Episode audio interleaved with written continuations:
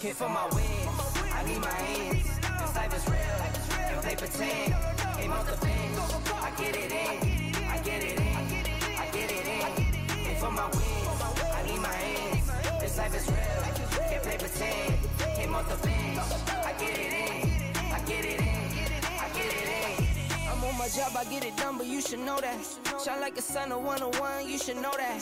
I get the front and in the back, you should know that. No need to stun, it's never cap, you should know that. All I know, ten toes, never fold, bang roll, on the go, ice wall, ice wall, ice wall. Came for my wins, I need my hands. This life is real, can't play pretend. Off the bench, I get it in, I get it in, I get it in. Came for my wins, I need my hands. This life is real, can't play pretend. Off the my baby, so I hit them on the FaceTime. I need it all for them, so no, I cannot waste time. Facing these oceans, feel the water on my waistline. We trust the process, and my only know it takes time. You can get it. Got no worries, I'm gon' make mine. Going global, I'ma get it out the state lines. Paying taxes at a more than what you make now. Different bracket, eating off a different plate now. for my wins, I need my hands. This life is real, can't play pretend. Came off the bench, I get it in, my wins,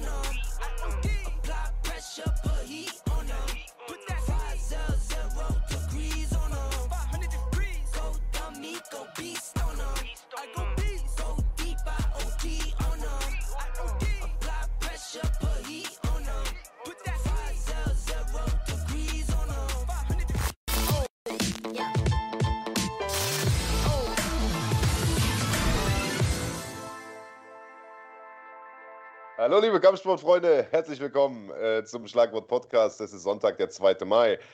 Der 18. Äh, es ist 18.03 Uhr, Verzeihung, ich bin ein bisschen neben der Spur, weil wir uns hier gegenseitig schon vor der Sendung die Taschen vollgehauen haben. Das wird heute eine sehr, sehr lustige Sendung, denn wir haben einige, einige coole Themen. Wir sprechen natürlich über Jiri Puchatzkas Hellbow von letzter Nacht und was das für das äh, Titelgeschehen im Halbschwergewicht bedeutet. Wir sprechen aber auch, Andreas Kranjotakis, über einige Dinge mehr. Genau richtig. Wir ähm, werden natürlich die UFC der vergangenen Nacht mit euch nachbesprechen. Wir haben aber auch noch ein paar News zu ja, dem Flagship-Event, äh, den es geben wird Ende Mai, ähm, 22. und 23. Mai von NFC.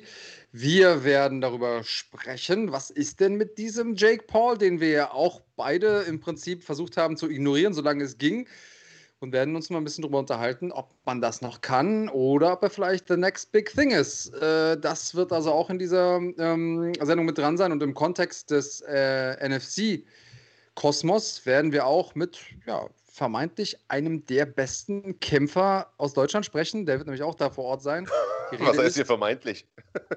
na, also, ist er denn der beste Kämpfer? Oder ähm, also ich, ich de- finde ja, man sowas kann man, kann man unterschiedlich sehen. Für mich ist einer der besten Kämpfer Deutschlands. Äh, Sabah Bolagi ist äh, gemeint. Hast du dich Genau. ja gerade nochmal aus der Affäre gezogen. Werde ich nachher auf jeden Fall nochmal ansprechen, das Thema, wenn er dann, wenn er dann live zugeschaltet ist. Ich- Wir freuen uns auf jeden Fall, dass ihr auch wieder äh, mit dabei seid. Die Schlagwort Nation ist am Start. Es sind schon einige Leute im Chat. Alle, die im Chat sind, gerne nochmal auf den Daumen nach oben drücken. Das pusht das ganze Video nochmal ganz besonders. Und äh, ganz besonderer Dank gilt natürlich auch Benny Barsch, der jede Woche mit am Start ist und schon mal direkt zur Sendung einen fetten Zehner reingehauen hat. Besten Dank, Benny. Vielen, vielen Dank dafür. Ähm, Ach so, ja, und wir kündigen auch noch ein Event heute an. Wir haben Montag wieder Live-Action für euch im Start, aber äh, dazu vielleicht auch gleich mehr. Lass uns erstmal äh, über die UFC-Veranstaltung sprechen. Ich denke mal, die wird heute wahrscheinlich so den größten Teil auch einnehmen der Sendung, denn es war ähm, eine Fight Night, die irgendwie so ein bisschen im Schatten der dramatischen Ereignisse von letzten Wochenende stand, im Vorfeld zumindest. Ja, wir hatten ja drei Titelkämpfe, wir hatten diesen Beinbruch von, von Whiteman, wir hatten Rose Namajunas, äh, Megasieg, wir hatten den K.O. von Usman und so. Und irgendwie haben alle so ein bisschen. Äh, ja, danach erstmal Luft holen müssen, hatte ich das Gefühl. Und äh, die Fight Night von, von letzter Nacht hatten viele gar nicht auf dem Schirm. Außer dem Hauptkampf wusste kaum einer, wer da kämpft und so. Äh, aber zu Unrecht, es war eine super interessante Veranstaltung und es war der internationale Durchbruch von Jiri Prohatzka, kann man, glaube ich, sagen. Ja, das, ich glaube, das muss man sagen. Eingefleischte Fans kennen ihn schon länger. Ähm, hat ja einiges bei Rising gerissen, war da sogar Champion in der Gewichtsklasse, hat auch ein paar echt namhafte Leute gekämpft, auch Leute, die man außerhalb von Japan kennt. Und ähm, kam dann in die UFC mit einigen äh, Vorschusslorbeeren. Du musst dich sagen, warst so einer der wenigen, die von vornherein gesagt haben, ey, den muss man auf dem Zettel haben. Der Typ ist wirklich äh, unglaublich äh, gut. Äh, ja, und eigentlich ausnahmsweise hattest du mal recht. Gucken wir gleich mal. Wir werten ja heute auch noch Tippspiel aus. Ähm, äh, wir, oder beziehungsweise fangen wir mal andersrum an. Äh, wir wollen natürlich nicht zuerst über den Hauptkampf reden, sondern machen es wie immer chronologisch. Es war eine Veranstaltung, die, also ich weiß nicht, die Matchmaker haben, die da einen Schnappes getrunken haben oder so, weil wir hatten relativ viele äh, lustige Parallelen irgendwie. Es gab zwei Glory-Kämpfer auf der Maincard oder zwei ehemalige Glory-Kämpfer mit Dustin Jacoby und Giga Chikaze. Es gab zwei Georgier auf der äh, Fightcard mit äh, Chikaze und äh, Merab Valishvili und beide Georgier haben mega abgeliefert und äh, der erste der beiden war äh, Merab Valishvili, der ähm, endlich muss man sagen, den Kampf gegen Cody Stammen nachholen konnte. Der Kampf war ja schon zweimal angesetzt, einmal für Dezember, einmal für Februar. Wir haben den auch zweimal getippt. Jedes Mal ist der weggebrochen. ähm, jetzt gab es den Kampf endlich und ähm, also äh, ich war immer schon so ein heimlicher Fan von, von Merab, weil der einfach so diese, diese, also erstens Typ und zweitens hat er einfach einen Kampfstil, der allen, die sagen, oh, Ringen finde ich langweilig und äh, Ringer, die nicht finishen, sowieso, irgendwie den Mittelfinger zeigt, weil der finisht halt Kämpfe auch selten bis nie, aber äh, und ringt halt fast ausschließlich in seinen Kämpfen, aber macht halt pro Kampf 40 Takedowns und, und das auch auf, auf spektakulärste Art und Weise und das hat er diesmal irgendwie auch wieder gemacht. Ja, und das Überraschende war im Prinzip, dass er das geschafft hat, denn äh, Stammen ist ein sehr guter Ringer. Ähm, bisschen andere Schule, logischerweise. Klassisches College-Ringen aus den USA. Ähm, das ist ja technisch äh, nochmal ein bisschen anders als so das, das Ringen, das man äh, in Europa kennt. Ähm, eine andere Grundschule, aber natürlich auch beides extrem gut. Und äh, Dwadischwili ist jemand, der vor allen Dingen neben seinen ringerischen Fähigkeiten mit seiner Pace glänzen kann. Also ständig Druck nach vorne machen, keinen Millimeter Platz geben, immer den Gegner beschäftigen. Und ich glaube, das hat es dann auch wirklich gebracht. Es war ein extremer High-Pace-Kampf. Ähm, und normalerweise ist es ja so, dass wenn man ähm, zwei Leute sieht, die ähm, in einer Sache gut sind, dann messen die sich oft in der anderen Sache. Also oft haben wir es irgendwie zwei Striker gegeneinander, auf einmal fangen die an zu ringen. Zwei Grappler gegeneinander, auf einmal fangen die an gegeneinander zu boxen. Ähm, und hier war es aber so, dass beide einen sehr kompletten Kampf gezeigt haben. Jedenfalls habe ich es so empfunden. Wie ging es dir? Ja, also ich fand anfangs, äh, also beziehungsweise Stammen ist ja, wie du schon sagst, äh, College-Ringer gewesen und so weiter, ist aber ja einer, der eigentlich häufig das Ringen eher so defensiv benutzt, und, um zu boxen. Also quasi dieses, äh, was weiß ich, Stand and Bang, Wrestle Boxing, wie auch immer man das nennen möchte. Mhm. Und irgendwie hat Mirab am Anfang sich so ein bisschen darauf eingelassen, äh, mit dem zu striken in der ersten Runde, was ich extrem dämlich fand. Und es ist auch relativ schnell klar geworden, okay, pass auf, das wird nichts. Und in der zweiten Runde äh, hat er das dann sich auf einmal aber auch ganz schnell wieder abgeschminkt und äh, hat und, und dieses hohe Tempo, was du angesprochen hast, hat dann auch bei Stammen dann irgendwie äh, so langsam Wirkung gezeigt, weil äh, der dann immer häufiger tatsächlich runtergenommen wurde und äh, im Stand auch weniger Akzente setzen konnte, einfach weil Zwalischwili äh, immer wieder den sozusagen neutralisiert hat mit Ring. Und das hat er extrem gut gemacht. Besten Dank an Nico äh, Dambach für 5,49, der reingehauen hat in den Topf. Guter Mann. Ähm, ja, der hat im Prinzip all das gemacht nach anfänglichen Startschwierigkeiten. Dwalischwili meine ich, äh, was, er, was er machen sollte. Ich fand das Cornering auch super, muss ich wieder sagen. Also Ray Longo, äh, der kommt immer rüber wie so ein Assi da mit der, mit der Truppe aus New York, Mann, aber der Typ hat schon echt Ahnung, wovon er spricht und äh, hat ihn da super äh, gelassen, super ruhig auch gecoacht. Ich glaube, äh, ist keiner, den du in der Ecke so schütteln darfst. Los jetzt, du musst den umhauen. Ich glaube, dann, dann äh, explodiert er durch die Decke. Der ist so schon voller Energie. Ich glaube, den musst du eher runterholen. Ähm, das hat er sehr, sehr gut gemacht und hat ihm den Kopf nochmal neu ausgerichtet. Und ab da war das eigentlich eine safe Nummer, Mann. Äh, super, äh, super Vorstellung auf jeden Fall. Ich fand geil, wie äh, Dvalishvili nach der zweiten Runde einfach schon zehn Minuten Dauerfeuer gegangen ist und ging in die Ecke und hat gesagt, ja, äh, I don't want to rush it. So, ja. denke, okay, warte mal, wenn das der entspannte Kampfmodus ist, was machst du denn, wenn du aufdrehen willst? Also Duracell Hase hoch 10, ähm, extrem gute Cardio für mich, ähm, vollkommen zu Recht, guter Sieg. Ähm, ey, Tuggy Davidson, vielen lieben Dank, Mann. Äh, 10,99 rausgehauen, danke an der Stelle. Ähm, ja, zu Recht gewonnen, kann man aus meiner Sicht nie, keine zwei Meinungen zu haben. Ähm, guter Kämpfer, gutes Team, sechs in Folge jetzt gewonnen in einer ähm, ja, stark umkämpften Gewichtsklasse. Wie geht's weiter?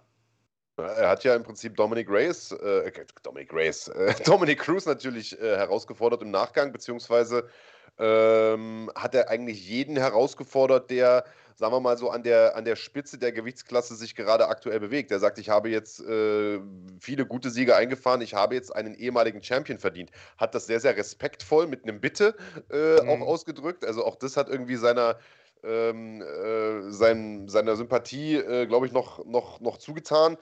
Ähm, und ich glaube, er hat recht ehrlich gesagt. Also man muss ihm jetzt tatsächlich einen von da oben geben. Er hat jetzt natürlich so ein bisschen das Problem, dass der Champion der Gewichtsklasse äh, sein Teamkollege ist, nämlich Aljamain Sterling. Und äh, dass das aber ja eigentlich ein Kampf wäre, der stilistisch total spannend wäre, weil beide halt auch gute Ringer sind und so, aber dazu wird es wahrscheinlich nicht kommen oder nie kommen.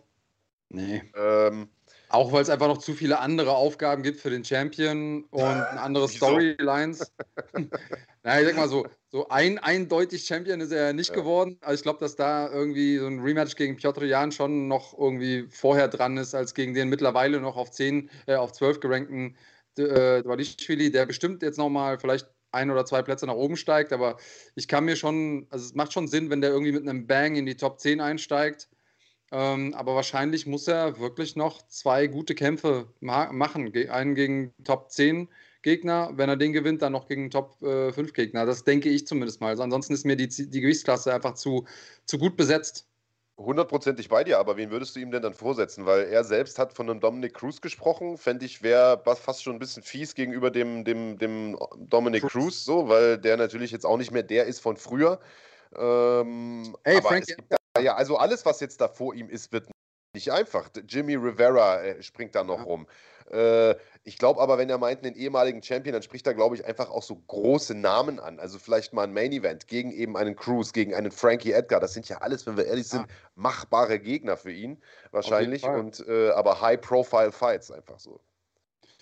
Auf jeden Fall. Ähm, aber ich glaube, Frankie Edgar wäre stilistisch genau das Ding, was ich gerne sehen würde. Und das wäre Voll. auch mal noch ein guter Gradmesser, um auf der einen Seite zu gucken, okay, wie gut ist er technisch, auch in allen anderen Bereichen, ähm, Dvalishvili. Und auf, ja, auf der anderen Seite dann auch so ein bisschen, was kann Frankie Edgar noch leisten, ja. Und wenn der jetzt durch den durchmarschiert, ja, dann würde ich ihm mal so einen Corey Sandhagen geben oder so und dann mal gucken, was passiert, ja.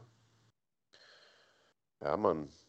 Also ich hätte es ja cool gefunden, wenn sie ihn jetzt irgendwie direkt nochmal den Turnaround geben und nächste Woche gegen Sandhagen stellen, äh, der ja nun auch einen neuen Gegner eigentlich braucht, nachdem äh, TJ Dillashaw sozusagen weggebrochen ist. Aber das wird wahrscheinlich allein schon äh, aufgrund der, der Richtlinie nicht gehen. Ich weiß nicht, wie lange die da Pause machen müssen in, äh, in Nevada. Er hat ja jetzt irgendwie nicht besonders mhm. viele äh, Kopftreffer oder was kassiert, aber äh, das wäre ziemlich geil. Ansonsten äh, bin ich bei dir. Frankie Edgar wäre genau der perfekte Kampf, weil Edgar ist einer, der das Tempo mitgehen kann, der ebenfalls gut ringen kann, der, wie ich finde, ein wesentlich besserer Striker aber ist. Also das wäre wär eine spannende Sache. Aber gut, ich will gar nicht so lange auf dem Kampf rumreiten.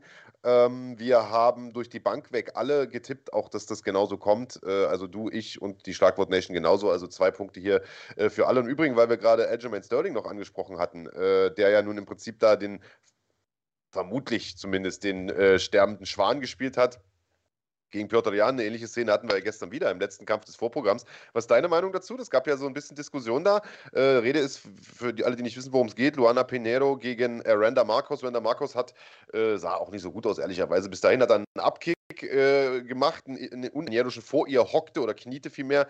Und die äh, ist, finde ich, aber deutlich weniger theatralisch umgefallen. Äh, also ich hätte ihr das vielleicht sogar abgenommen, muss ich ehrlicherweise sagen, zumal es auch Szenen gibt, wie sie Backstage da noch irgendwie äh, behandelt wird, wird, und so weiter. Mhm. Ähm, aber äh, da haben sich einige, inklusive Paul Felder, der Kommentatorenkollege aus den USA, doch ja, etwas äh, direkt zugeäußert sozusagen. Das ist ja also eine Sache, die ich immer wieder sage, ähm, ist, eigentlich weiß es nur der Kämpfer. Also am Ende des Tages muss man den Leuten erstmal geben, dass die ja was machen, was sonst kein Mensch machen würde. Also die meisten Leute, die jetzt darüber urteilen, Paul Felder vielleicht mal ausgenommen, ähm, würden ja nicht in den Käfig steigen und sich mit jemand anderem, der nur darauf trainiert ist, genau das zu machen, ähm, die Rübe einschlagen wollen. Und wenn so jemand in einem Kampf ist und schon vorne liegt und einen Gegner vor sich hat, Gegnerin, die er sie dominiert, dann nach so einer Aktion den sterbenden Schwan zu machen, ich sehe gerade nicht den Grund. Ähm, und vielleicht ist ein bisschen Übertreiben auch mit dabei, weil man schlicht und ergreifend diesen Moment hat, in dem man, also man hat ja sein Drehbuch man hat trainiert wochenlang auf diesen Moment hin. Es gibt die, den Weightcut, die Waage, alles vorher. Du wartest ewig lange am Kampftag, du marschierst ein in die Halle. Dann kämpfst du, es fängt an, es läuft alles super, der Gegner liegt vor dir auf der Matte, bam, es passiert was, was nicht passieren soll, was nicht in deinem Drehbuch steht, was nicht erlaubt ist. Und du merkst, verdammt, ich bin gerade richtig angeschlagen. Ähm, wenn ich jetzt hier gezwungen werde, weiterzukämpfen, dann habe ich vielleicht all das aufs Spiel gesetzt. Also ich musste ihnen irgendwie klar machen, ich bin vielleicht nicht K.O., aber ich bin so weit angeschlagen, dass ich nicht weiterkämpfen kann. Und vielleicht ist das auch, ich bin ja der Meinung, den Kämpfern in dem Moment diese Entscheidung zu überlassen, ist total schwierig, ähm, weil die müssen weiterkämpfen wollen. Na, also wenn du jetzt, wenn du es dir nicht an, anmerken lässt, wie angeschlagen du bist und sagst dann, nee, ich kann nicht weiterkämpfen, dann wäre der Aufschrei noch größer. Du verstehst, ja. was ich meine im Prinzip? Ja, top, voll. Ja, ist das, das eine ist ja das, was ich, Situation? Das ist ja das, was ich gesagt habe, als das beim letzten Mal bei Aljamain Sterling äh, so war. Also, wir brauchen uns nicht unterhalten, der hat da natürlich geschauspielert. Also, klar kann man nicht in den reingucken, aber es sah schon sehr, sehr offensichtlich aus. Ich äh, finde aber, das ist eigentlich nicht das, was man zum Vorwurf machen sollte, sondern man sollte eigentlich eher mal dieses Grundsystem hinterfragen. Es muss doch möglich sein, als Kämpfer zu sagen: Pass auf, ich fühle mich jetzt einfach nicht mehr fit, ich bin nicht mehr hundertprozentig fit, ein Punktabzug reicht mir da nicht, ich will jetzt hier nicht weiterkämpfen. So, weil, wenn sie das gemacht hätte oder wenn er das damals gemacht hätte, wäre das ja im Prinzip eine Aufgabe gewesen, Verbal Submission oder was weiß ich, und dann hätte der Gegner gewonnen. Äh, dementsprechend bin ich da hundertprozentig bei dir. Ähm, in dem Fall gab es jetzt halt eine Diskussion, ob man da direkt disqualifiziert oder ob man einen No-Contest macht oder ob man einen Punkt abzieht und was weiß ich. Hey, kick einfach keinen, der vor dir kniet, Mann. Es ist eine Regel und die Regel muss angewendet werden. Und ich glaube, da werden wir heute auch nochmal äh, drauf zu sprechen kommen. Vielleicht so nachher, wenn es um Schubsereien und so weiter geht. Das ist ja auch noch ein Thema, was wir heute haben. ah, ja, ähm, richtig, genau. Ähm, ja, gucken wir mal. Aber äh, ich wollte nur mal deine Meinung dazu einhören. Ich fand eine Sache, die du gerade gesagt hast, extrem wichtig. Äh, äh, es gab ja keinen Grund so. Die hat ja den Kampf zu dem Zeitpunkt eigentlich bestimmt. So. Äh, und ja, ja, äh, im eben. Gegensatz Warum zu Aljamain Sterling. Schwan, Schwan ja. spielen. Also das, es war für Sterling war es die einzige Möglichkeit, wie, wie er noch hätte gewinnen können. Und, und für sie war es eigentlich die blödeste Möglichkeit zu gewinnen, weil sie hat ja schon das Feeling gehabt, okay, ich bin besser als sie. Ne? Und ja. Ja. Finde ich Gut, schwierig. Äh, scheiß drauf. Äh, nächster Kampf, ein Kampf, ähm, an den du ja, wir mal, emotional vielleicht ein bisschen mehr sogar noch gebunden warst. Äh, Sean Strickland gegen Christoph Jotko. Jotko ja äh, langjähriger Teamkollege von äh, Peter Sobotta, dir ja dann demzufolge auch irgendwo ein Stück weit da im Planet Eater Gym, hat lange dort ja auch, ich glaube sogar gelebt mit dort unten, ne? ist mittlerweile oder zumindest regelmäßig lange dort sich vorbereitet, äh, lebt jetzt aber irgendwie in, in Florida, ist aber natürlich trotzdem diese Konecke noch da. Peter war selbst mit dort in der Ecke und wir haben beide im Vorfeld getippt, äh, dass der Jotko das machen wird.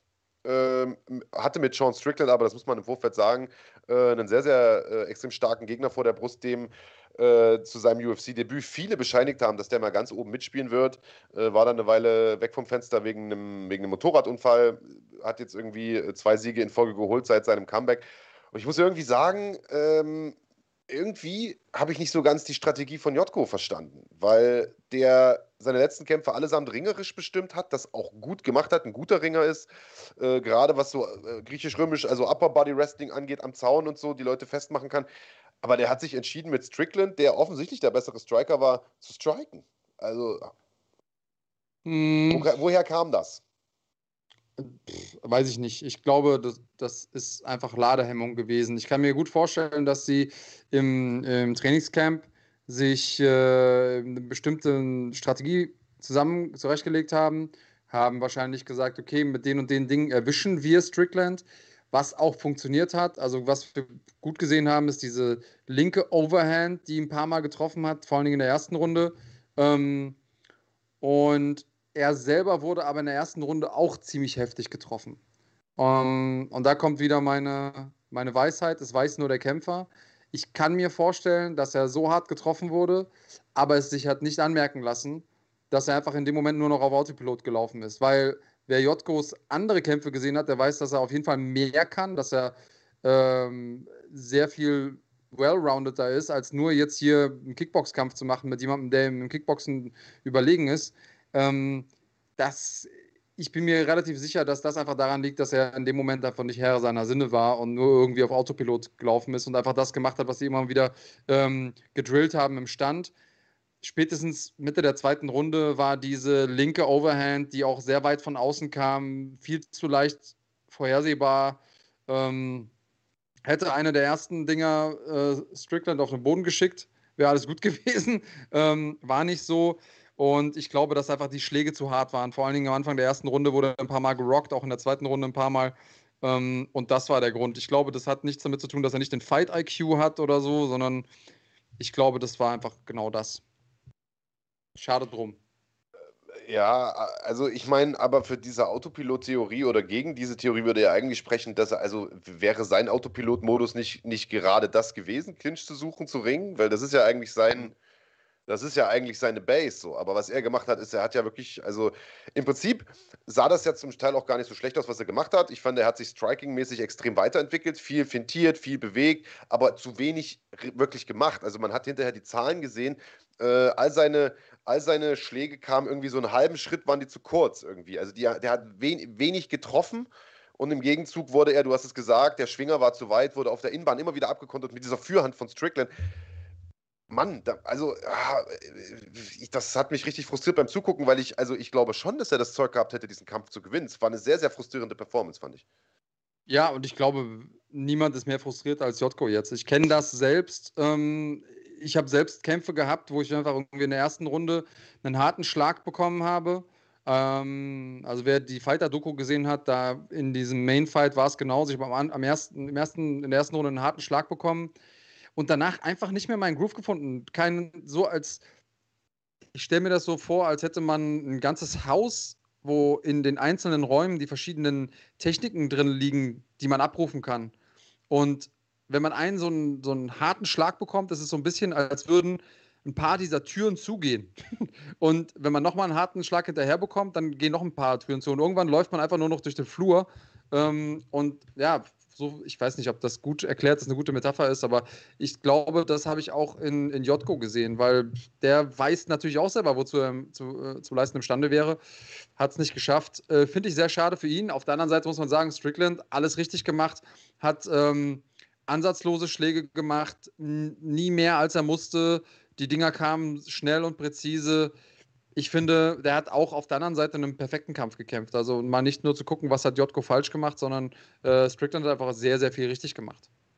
Strickland ist ein guter Mann, ganz ohne Frage. Ähm, das, das ist klar, dass das keine einfache Sache wird, war im Vorfeld auch zu erwarten. Ähm, ja, aber ich glaube, er hat sich da einfach selber geschlagen letzte Nacht, was, was natürlich ja. sehr, sehr schade ist. Aber hat ja jetzt irgendwie auch drei Siege in Folge geholt. Das heißt, äh, hat da erstmal ein bequemes Polster, wird sicherlich nochmal angreifen dürfen. Äh, von daher erstmal äh, kein kein, äh, ist das Kind noch nicht in den Brunnen gefallen, sagen wir es mal so. Ja. Äh, getippt haben wir äh, folgendermaßen, wir hatten durch die Bank weg auch alle Jotko vorne, obwohl er der Außenseiter war. Also äh, du hast gesagt, der macht das durch K.O. Äh, Schlagwort Nation und ich hatten gesagt, nach Punkten dementsprechend null Punkte durch die Bank weg. So, dann gab es einen Kampf äh, der, also ich glaube, den haben die, den haben die Matchmaker da auf die Karte gepackt, einfach um da zwischendurch nochmal einen Knaller reinzuhauen, vielleicht mal ein K.O. irgendwie zu erzwingen. Äh, den gab es nicht. Äh, die Rede ist von Ion Kutelaba und Dustin Jacoby. Dustin Jacoby, ein Glory-Veteran, auch ein UFC-Veteran, der jetzt gerade seinen zweiten UFC-Lauf hat, dabei äh, bislang sehr, sehr gut aussah, in der Vergangenheit aber immer äh, ringerisch und vor allen Dingen äh, grappling-technisch Probleme hatte.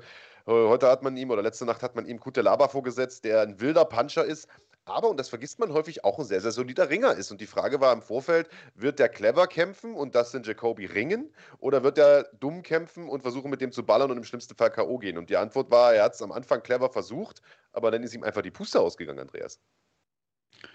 Ja, das kennt man auch von ihm. Kutschelaba ist vor allen Dingen am Anfang gefährlich, ist jemand, der ähm, sehr viel Explosivkraft mit reinbringt, ähm, was ihn zu einem gefährlichen Mann macht, vor allen Dingen, wenn man seine äh, Punching Power berücksichtigt in der ersten Runde. Ähm, und in der ersten Runde hat er gemerkt, okay, mit meiner Punching Power komme ich nicht weit, weil ich treffe ihn einfach nicht. Ähm, das hat äh, das Jacoby gut gemacht, hat ihn da am Ende seines Jabs gehalten, hat gut gemieden, hat auch ein paar gute Low Kicks reingehauen. Ja, und dann hat irgendwann Kuchelabas ähm, äh, Kopf umgeschaltet in den Angriffsmodus und hat den da also immer wieder runtergenommen, harte Ellenbogen am Zaun. Ich habe mir irgendwie aufgeschrieben, ständig wurde ähm, Jacoby auch ermahnt, er soll nicht in den Cage greifen. Ich habe es ja. alleine irgendwie viermal gezählt, wo ich mir denke, so, boah, wie oft willst du jemandem Bescheid sagen, dass er das nicht machen soll? Ähm, diese Ellenbogen an der ersten Runde am Cage, ähm, alleine acht Takedowns in der ersten Runde von Kuchelaba. Also, das muss man, das ist ja auch für alle Leute, die jetzt hier schreiben, so Kuchelabis äh, Kondition, schreibt äh, Mirak äh, G. Ja, das war hinten raus ein bisschen langsam, aber der hat auch hart Gas gegeben in der ersten Runde, muss man sagen. Ich glaube, bei, dem, bei der Pace wären auch viele Leute müde gewo geworden. Jacoby auf der anderen Seite haben wir natürlich gemerkt, hinten raus, äh, der bessere Striker, technisch sauber, verbraucht weniger Energie beim Striking, hat ein besseres Timing, hat ein besseres Auge. Das hat auch dazu geführt, dass er dann später besser in den Kampf kam letzten Endes ist der Kampf für mich in der Wertung am Ende genauso, wie er hätte gewertet werden müssen. Siehst du es genauso? Äh, ja, also ja, die erste Runde. Ich habe mir den Kampf heute Morgen nochmal angeguckt. Die erste Runde war natürlich schon super eindeutig eine Runde für. Äh, für, ähm, für den, für den Kutelaba, die kann man durchaus 10 zu 8 geben. Äh, also ich hätte den Kampf jetzt vor Ort, aber wie gesagt, du weißt, wie es ist, wenn man kommentiert, ist das immer noch eine andere Sache. Man, man konzentriert sich nicht aufs Punkten, sondern eher aufs Quatschen. Äh, hätte ich den Kampf schon für Jacoby gegeben, weil er die letzten zwei Runden für mich einfach klar gewonnen hat. Aber in der ersten hat er schon derbe kassiert, das muss man sagen. War Und, die erste äh, eine 10-8-Runde, ist die Frage. Das ist eben die Frage, genau darauf will ich hinaus. Also, das ist das Ding. Ich hatte vorhin auch mit dem User geschrieben äh, auf Insta noch, der auch gesagt hat: Ja, komm, erste Wahl mit 10-8, ist alles in Ordnung. Ich sage, du, pass auf, kann man so geben, aber ich bin einfach kein Freund von Unentschieden. So. Und es gibt Kämpfe, wo man sagt: Alles klar, das Ding hat ein Unentschieden verdient, aber es gibt eben auch Kämpfe, wo man sagt: Naja, Alter. So, weißt du, äh, ich, ich finde schon, dass, dass man, dass man, dass, ich fände einfach, Jacoby hätte das, wäre wär der gerechtfertigte Sieger gewesen, weil er weil er äh, so diese schwierige Phase in der ersten Runde irgendwie gerade so überstanden hat. Da muss er mal auch sagen, hat er Glück gehabt, dass er da nicht rausgenommen wurde. Andere Refs hätten vielleicht abgebrochen äh, und zwei gute Runden hingelegt hat und den auch schon gut auseinandergenommen hat. Aber letztlich ist es, ich sag mal, im Sinne des Regelwerks, das man ja hat zur Verfügung und die Leute sind angehalten, äh, bei eindeutigen Runden eine 10-8 zu geben, äh, bin ich bei dir, ist der Kampf richtig gewertet worden oder beziehungsweise so gewertet worden, wie er hätte gewertet werden müssen. So hast du es ja ausgedrückt. Ja, also nicht, dass ich zufrieden damit bin. Ich verstehe quasi diese moralische Idee, jemand hat so eine schwere erste Runde überstanden, kommt dann zurück, beweist Kampfgeist, ähm, kämpft sich durch, beißt auf seinen Mundschutz, was man immer alles zu so sagen kann und, und ähm, reißt das Ruder nochmal rum. Finde ich gut. Ähm, wäre prinzipiell mal eine Frage, ob es so besser wäre zu werten. Ähm, aber die will ich jetzt gar nicht aufmachen, weil du schon Luft holst. Ähm, aber ich glaube, man kann es so, so geben. Aber ich glaube, wir, ja. keiner von uns hat unentschieden getippt, oder? Äh, nee, hat keiner getippt. Äh, ich würde vielleicht noch, also ich, ich tue mich halt schwer mit dieser Sache, gebt mal leichter eine 10-8. Das ist ja auch nur gekommen, weil Leute mit Punkturteilen unzufrieden waren. Und es gibt ja auch Leute, die sagen, wir brauchen halbe Punkte für die Runden und was weiß ich, was für ein Scheiß. Das finde ich schon wack, weil wie willst du eine 10-8-Runde noch aufholen? So in einem Drei-Runden-Kampf nach Punkten. Das, das funktioniert ja nicht. Ja, so, gar nicht. Du, dann musst du ihn halt K.O. schlagen dann. Und das finde ich schon ein bisschen doof. Ich finde, so eine 10-8 sollte man halt wirklich nur in so einer Runde geben, wo der Typ halt am, am am seinen Faden noch hängt, sage ich jetzt mal. Das habe ich jetzt so nicht gesehen. Es war schon eine echt eindeutige Runde, aber ja, weiß ich nicht. Keine Ahnung. Ich müsste mir vielleicht auch nochmal angucken. War schon ein Urteil gegen Ordnung. Ja, braucht man, braucht man eigentlich nicht rumzumeckern. Aber Fakt ist, es hat tatsächlich niemand äh, unentschieden getippt. Äh, Im Gegenteil, du hast gesagt, Gute Laba macht das äh, durch K.O. Die Schlagwort Nation hat gesagt, Gute Laba nach Punkten. Und ich habe gesagt, Jacoby macht es durch K.O. Ähm, null Punkte, durch die Bank weg. Ja, Kann man mal machen. Ähm, was mich aber trotzdem begeistert hat, wie gesagt, Kuchelava wird da so ein bisschen jetzt gerade äh, gebasht für seine Kondi. Was mir gut gefallen hat, ist, ähm, er hat trotzdem immer wieder überfallartig ähm, angegriffen. Die Angriffe wirkten trotzdem noch kraftvoll, jetzt nicht so ja. wie in der ersten Runde, aber kraftvoll. Und die waren auch präzise. Also für jemanden, der, der müde ist, ist es normalerweise schwierig, dann auch noch präzise zu, zu treffen. Hat er gut gemacht. Ähm, im ja, Konter ich, vor allen Dingen. Ja, also, ja, also, ja. Ich finde, es war auch ein guter dir. Kampf von ihm, auch in Runde 2 und 3. Auch wenn Jacoby die vielleicht eher gewonnen hat.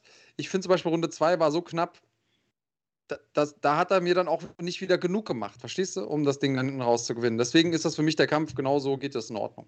Bin kein großer Freund von Unentschieden, aber bei dem Kampf würde ich sagen, ja. Also und auch für alle, die jetzt rummeckern wegen der Kondi von dem Kutelava. Also klar, er hat in der Vergangenheit auch schon immer mal abgekackt hinten raus, weil er natürlich das gewohnt ist, irgendwie innerhalb von 30 Sekunden die Leute umzuflexen. Aber äh, ich sag mal, in dem Fall finde ich, kann man ihm da gar keinen Vorwurf machen, denn er hatte ja Jacoby also das Finish war ja nah. So, dann, dann, dann willst du natürlich als Kämpfer, sagst du ja nicht, okay, dann lehne ich mich jetzt mal zurück und suche mir meine Treffer aus, sondern dann haust du natürlich dazwischen und willst das Ende auch erzwingen.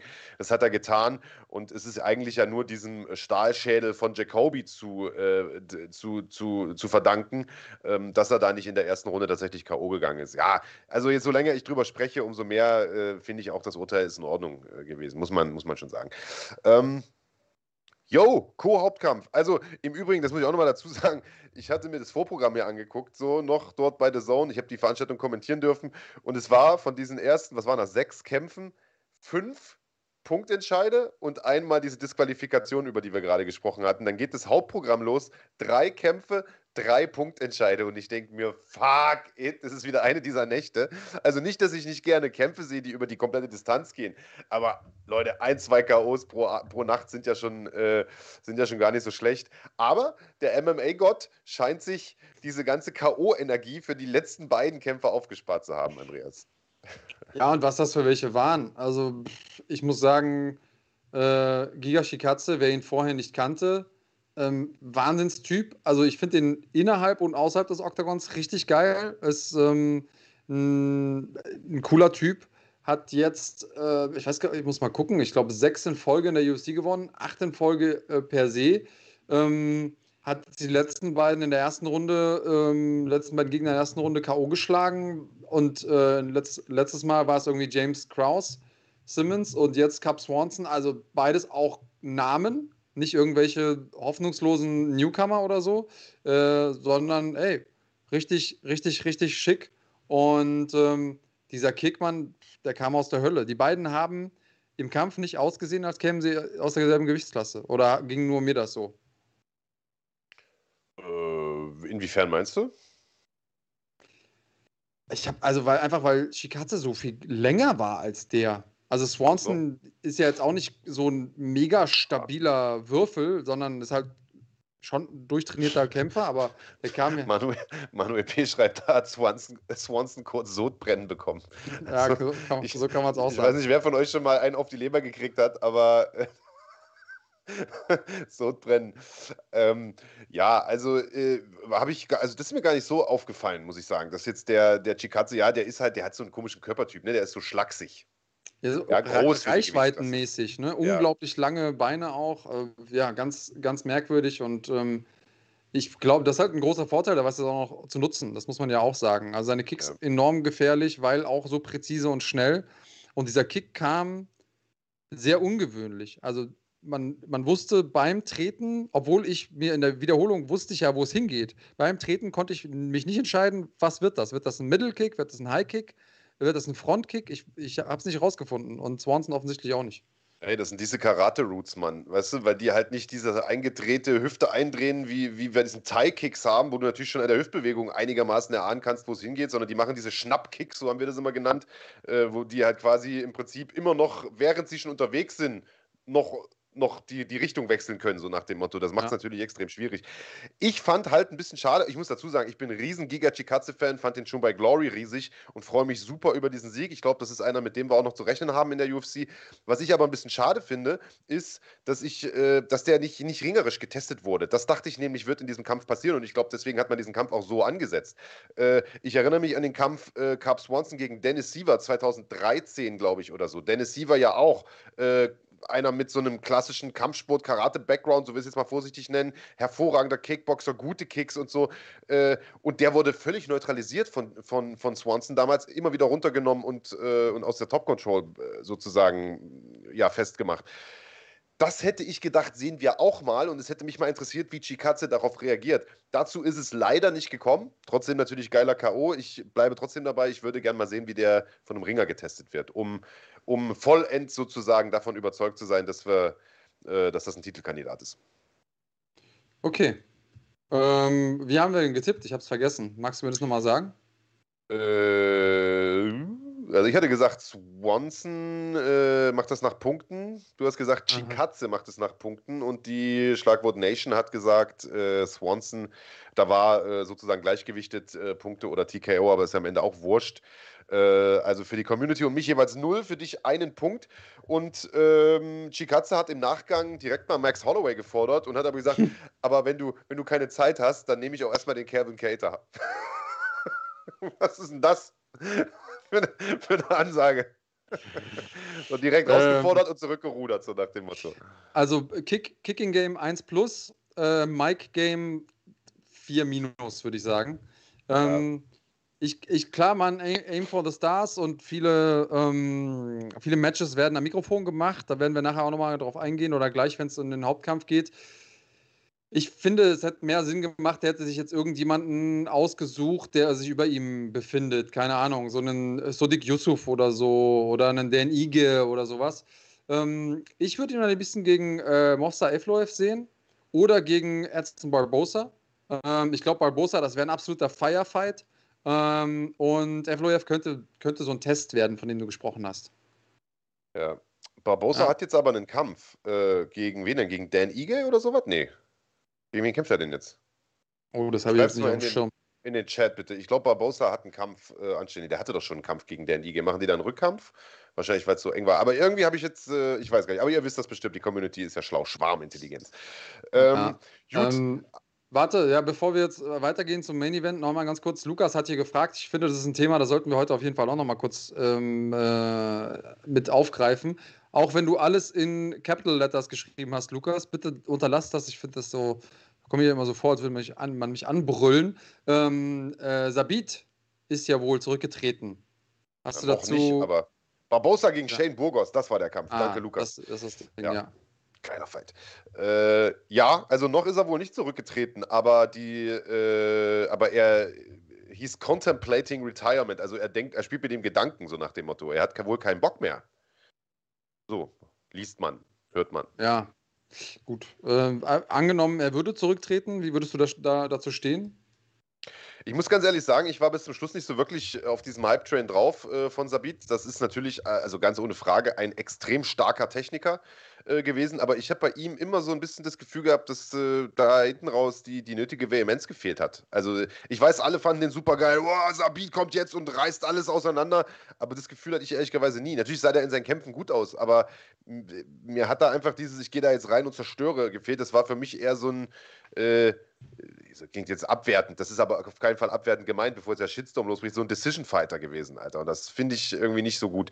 Und äh, wer weiß man, also ich finde, das kann natürlich auch am stoischen Gesichtsausdruck liegen, ja, äh, kann man vielleicht nicht zu viel reininterpretieren, aber die Tatsache, dass er sagt, ich habe jetzt keinen Bock mehr zu kämpfen, ich bin da ausgebrannt und interessiert mich nicht mehr, äh, Vielleicht hat er ja nie so richtig Bock darauf gehabt oder schon die letzten Jahre nicht. So, das zumindest finde ich, hat man seinem Gesicht immer so ein bisschen angesehen. Hey, was, wer weiß man? Der kommt aus einer Region, wo das im Prinzip der einzige Weg für die jungen Männer ist, äh, es da rauszuschaffen und irgendwas Großes zu packen. Es ist ja nicht so, dass die tausend verschiedene Möglichkeiten haben wie hier in Deutschland. Werde ich Fußballer, gehe ich studieren oder mache ich, eine, mach ich eine Lehre und mache meinen Meister oder so, sondern entweder bist du dort und arbeitest in dem Dorf als Bäcker oder, äh, oder du wirst Kämpfer. So, und dann machen das sicherlich auch mal Leute, die ein Mega-Talent haben, aber gar keinen Bock auf die Scheiße vielleicht. Weißt du? Wie ich meine? Er, Ja. Ergibt das Sinn? Nee, nee, ich, Ja. ich, auch das, ich kann das aus eigener Erfahrung sagen. Ähm, kämpfen ist was, das muss man wollen. Also so bescheuert sich das anhört, aber das ist halt nicht ein Job wie jeder andere. Da, da ist es okay, wenn du mal irgendwo ins Büro gehst und mal an, an drei von fünf Tagen keinen Bock hast. Das ist okay. Aber du musst den Kram wollen und ansonsten wird sich das rächen. Und ansonsten hast du halt, auch wenn du technisch besser bist als der andere und besser vorbereitet und so weiter und so fort, dann fehlt dir was. Und ja, manche Leute verlieren auch diesen Willen irgendwann auf dem Weg dahin. Also dieses Ziel in die UFC kommen und irgendwann mal UFC-Champion und so, das ist ja ein langer Weg. Und irgendwann verliert man vielleicht seinen Hunger, sein Auge des Tigers, so um es mal mit Hollywood zu sagen. Ja, vielleicht ist es Mojo. passiert. Mojo, genau. Äh, wer weiß. Ähm, wenn er wiederkommt oder wenn er nicht aufhört, freue ich mich. Ähm, wenn nicht, dann schade, aber es gibt viele Talente da draußen, die einfach nie ihr komplettes, ähm, ihr komplettes Potenzial entfalten konnten. So. Ja. Ähm, ja, aber ich glaube irgendwie nicht dran, dass wir ihn das letzte Mal gesehen haben. Also irgendwie, wenn der jetzt mal seine OP hinter sich hat und dann mal da liegt und dann überlegt, okay, was mache ich denn mit dem Rest meines Lebens und dann nochmal ins Training fährt und dann ein paar Leute irgendwie durch die Gegend wirft, dann wird er schon wieder Bock bekommen. Vielleicht ist es Ja. auch ganz gut, sich erstmal mental zu verabschieden, um dann zurückkommen zu können, weißt du? Habibi Blocksberg schreibt. Geiler Name übrigens. äh, Sabit hatte schon Swag. Ja, also fand ich nicht. Aber ist, ja, letztlich geht es ja, also man muss anerkennen, dass es ein guter Kämpfer äh, ist, noch ist. Vielleicht ist das ja auch nur äh, eine Möglichkeit, um irgendwie aus seinem UFC-Vertrag rauszukommen. Auch das kann ja sein, dass er da sich irgendwie unzufrieden fühlt, sagt, ja gut, dann trete ich halt zurück, dann äh, wird der Vertrag aufgelöst und dann kann er irgendwie, gibt es ja sicherlich irgendeine so, eine, äh, so eine Klausel, dass er jetzt in den nächsten ein, zwei Jahren nicht woanders unterschreiben darf und dann macht er das dann halt einfach oder so. Auch das ist natürlich denkbar, muss man mal gucken. Äh, die UFC wird Sabit nicht vermissen, schreibt Nico, Nico Dambach. Das glaube ich auch, der passt, glaube ich, in dieses Marketing, in diese Marketingmaschinerie da auch einfach nicht so rein. So ein stoischer äh, Russe oder, Entschuldigung, Dagestaner. Ähm, ja. Gut, Ja. Hauptkampf, Okay. Andreas Kanutakis, oder? Ja, warte mal, nee, wir haben noch was. Bevor wir mit dem äh, Hauptkampf anfangen, wollen wir Ja. euch noch eine ganz kurze Verbraucherinfo dalassen. Ah.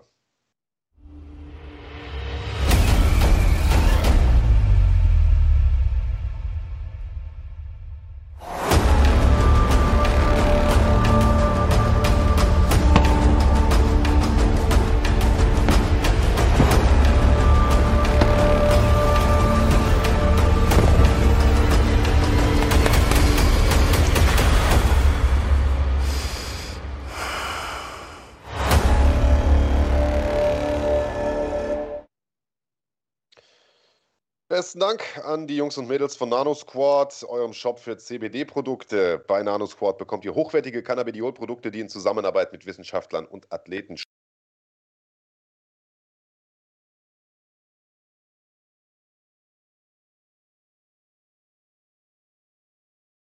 verbessert den Schlaf-Wach-Rhythmus und unterstützt den Körper dadurch besonders bei der Regeneration. MMA-Kämpfer wie Felix Schiffert, Marc Dussis und Alexander Popek, das ist übrigens der, den ihr hier im Video seht, weil ihr immer wieder fragt, haben sich davon bereits überzeugt und verwenden Nanosquad-Produkte in ihrer täglichen Routine. Weitere Informationen und Produkte von NanoSquad findet ihr auf nanosquad.de oder auf der Instagram-Seite at thenanosquad, also the und NanoSquad zusammengeschrieben. Mit dem Code Fighting10 bekommt ihr 10% Rabatt. Der Versand ist kostenlos und erfolgt innerhalb von ein bis zwei Werktagen. Aber die großartigen Jungs, so großartig sie auch sind, sind nicht unsere einzigen Sponsoren, lieber Andreas Kaniotakis. Ah, richtig, ja, genau. Äh, Top 10 sind auch am Start. Und äh, die haben heute eine ziemlich coole Aktion oder im Moment eine ziemlich coole Aktion. Und zwar einen Hybrid Freestanding Bag. Ähm, wenn ihr nicht so richtig wisst, was das ist, das ist eine Art Sandsack oder es ist ein Sandsack, aber ähm, viele haben das Problem, dass sie vielleicht zu Hause keinen Sandsack aufhängen können. Warum auch immer. Also nur Rigipswände an der Decke oder ihr seid in einer Mietswohnung und dürft da keinen schweren Dübel reinmachen oder sowas. Und mit diesem äh, Freestanding Bag könnt ihr ihn zwar aufhängen, wenn ihr das wollt und könnt, aber ihr könnt ihn auch so in den Raum stellen. Ähm, das Ding ist äh, gerade im Angebot. Und äh, mit dem Code Fighting 10 bekommt ihr nochmal 10%, was äh, so bei einem äh, wirklich guten äh, Sandsack auch schon mal ein bisschen was ausmachen kann. Und viele Leute da draußen haben ja jetzt ihr Home Gym aufgerüstet oder sind gerade mittendrin. Und diese Investition, die lohnt sich. Da ähm, könnt ihr mal von ausgehen. Ja, und also äh, das Wichtige finde ich, der Sack kommt ja gefüllt zu euch und zwar ja. versandkostenfrei. Und das ist auch keine Selbstverständlichkeit. Also wer sich mal die Mühe gemacht hat, also erstens mal so einen Sack zu füllen, ist echt aufwendig. Und wer das noch nie ja. gemacht hat und da ist ein Laie, dann äh, sieht der dann manchmal auch so nicht, nicht gleichmäßig gefüllt aus und das ist dann alles scheiße. Also lieber gleich gefüllt kaufen, finde ich persönlich ist immer besser. Aber dann zahlst du halt für so einen, für so einen schweren Sack auch mal locker 120, 150 Euro Versand oder was weiß ich. Ja. Gibt es hier nicht. Top 10 schickt das Ding für Umme raus und ich war, muss ich ehrlicherweise sagen, nie ein Freund von diesen stehenden Säcken. Äh, die hat man ja manchmal so irgendwo im Fitti noch so an der Ecke rumstehen oder was weiß ich, weil da haust du einmal mit Schmackes vor und dann fliegt das Ding durch den halben Laden. Äh, ich dachte, weil, weil die so ein bisschen aussehen wie du, stehende Säcke. Aber. Ja. Nee. nee. Guter Witz. Äh, erzähl ruhig weiter, ne? Hast du dir den vorher notiert oder wie kommst du? Ja. Worauf ich hinaus wollte, während ich unseren Sponsor versucht habe zu bewerben, lieber Andreas, war, äh, dass der Sack von, von äh, Top 10 tatsächlich äh, sehr, sehr schwer auch ist. Also, das ist einer, den kannst du, wie gesagt, an die Decke hängen, kannst den aber auch in diesen, ich nenne es jetzt einfach mal Autoreifen da reinsetzen. Sieht so ein bisschen autoreifenmäßig aus. Und dann hält der auch, wenn du da davor äh, haust mit Schmackes. Und das persönlich finde ich äh, ist sehr, sehr geil. Wir hatten die Chance, das Ding auch schon auszuprobieren, Andreas Kanutakis, und ich muss sagen, das ja. Ding ist sein Geld wert. Ja, und du kannst damit äh, für alle Leute, die jetzt nicht nur im, im Boxen, Kickboxen unterwegs sind, du kannst damit natürlich auch den Grappling-Dummy machen. Also du kannst ihn durch die Gegend werfen, äh, Ground-and-Pound-Übungen machen, Positionsübungen am Boden, all diese schönen Sachen. Ähm, gut, gutes Ding, gönnt euch und benutzt dabei den Code Fighting10. Dann habt ihr noch 10% dazu bekommen und habt ein hervorragendes Trainingsgerät. So ist es.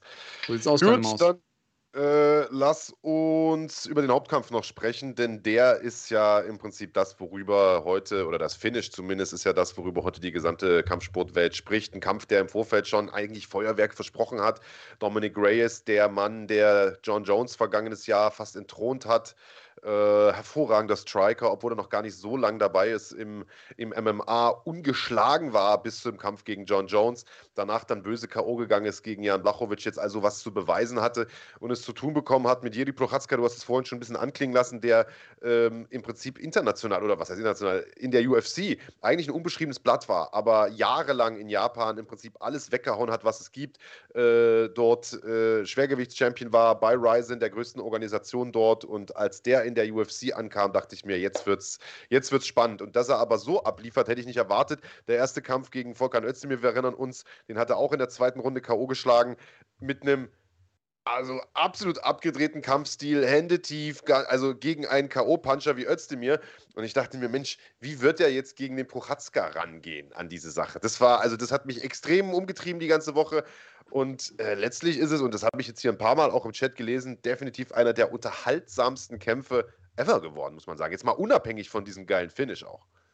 Das Ding war Action pur, Feuerwerk, ja. hoch 10, keine Ahnung, Superlative, kannst du gerne da beliebig aneinander ähm, rein, denn Reyes hat für mich eine große, große Stärke. Also ich muss irgendwie immer an Chris Whiteman denken, wenn ich an Dominic Reyes denke. Ähm, nicht, dass die beiden sich ähnlich sehen würden, nicht, dass sie einen ähnlichen Kampfstil hätten, aber Chris Whiteman war ja so ein, so ein sehr guter Ringer, der ungeschlagen in die UFC kam, dann auch lange ungeschlagen blieb, bis er dann irgendwann Anderson Silver entthront hat und dann aber irgendwann verloren hat und danach nie wieder einen Fuß auf den Boden bekommen hat, so richtig. Ja. Und Reyes, witzigerweise, der letzte, den er geschlagen hat vor dem John Jones-Kampf, war Whiteman. Und dann hat er gegen John Jones wirklich den, im Prinzip die Performance seines Lebens abgerufen und war so knapp dahinter geblieben. Und seitdem ist er nicht mehr derselbe. Oh, beziehungsweise seitdem wird diese Genialität und äh, diese Effektivität, die er hatte, führt einfach nicht mehr dazu, dass er Kämpfe beendet. so kann man es ja auch sagen. Denn er macht ja gute Kämpfe. Das muss man ihm, muss man ihm erlassen. Auch der Kampf gegen, gegen Blachowicz war ja jetzt nicht per se schlecht, aber er ist halt K.O. gegangen. Ähm, und genauso gegen Prochatzka. Der hat gute Treffer ähm, eingesteckt, ist trotzdem nach vorne gegangen, hat gute Treffer ausgeteilt.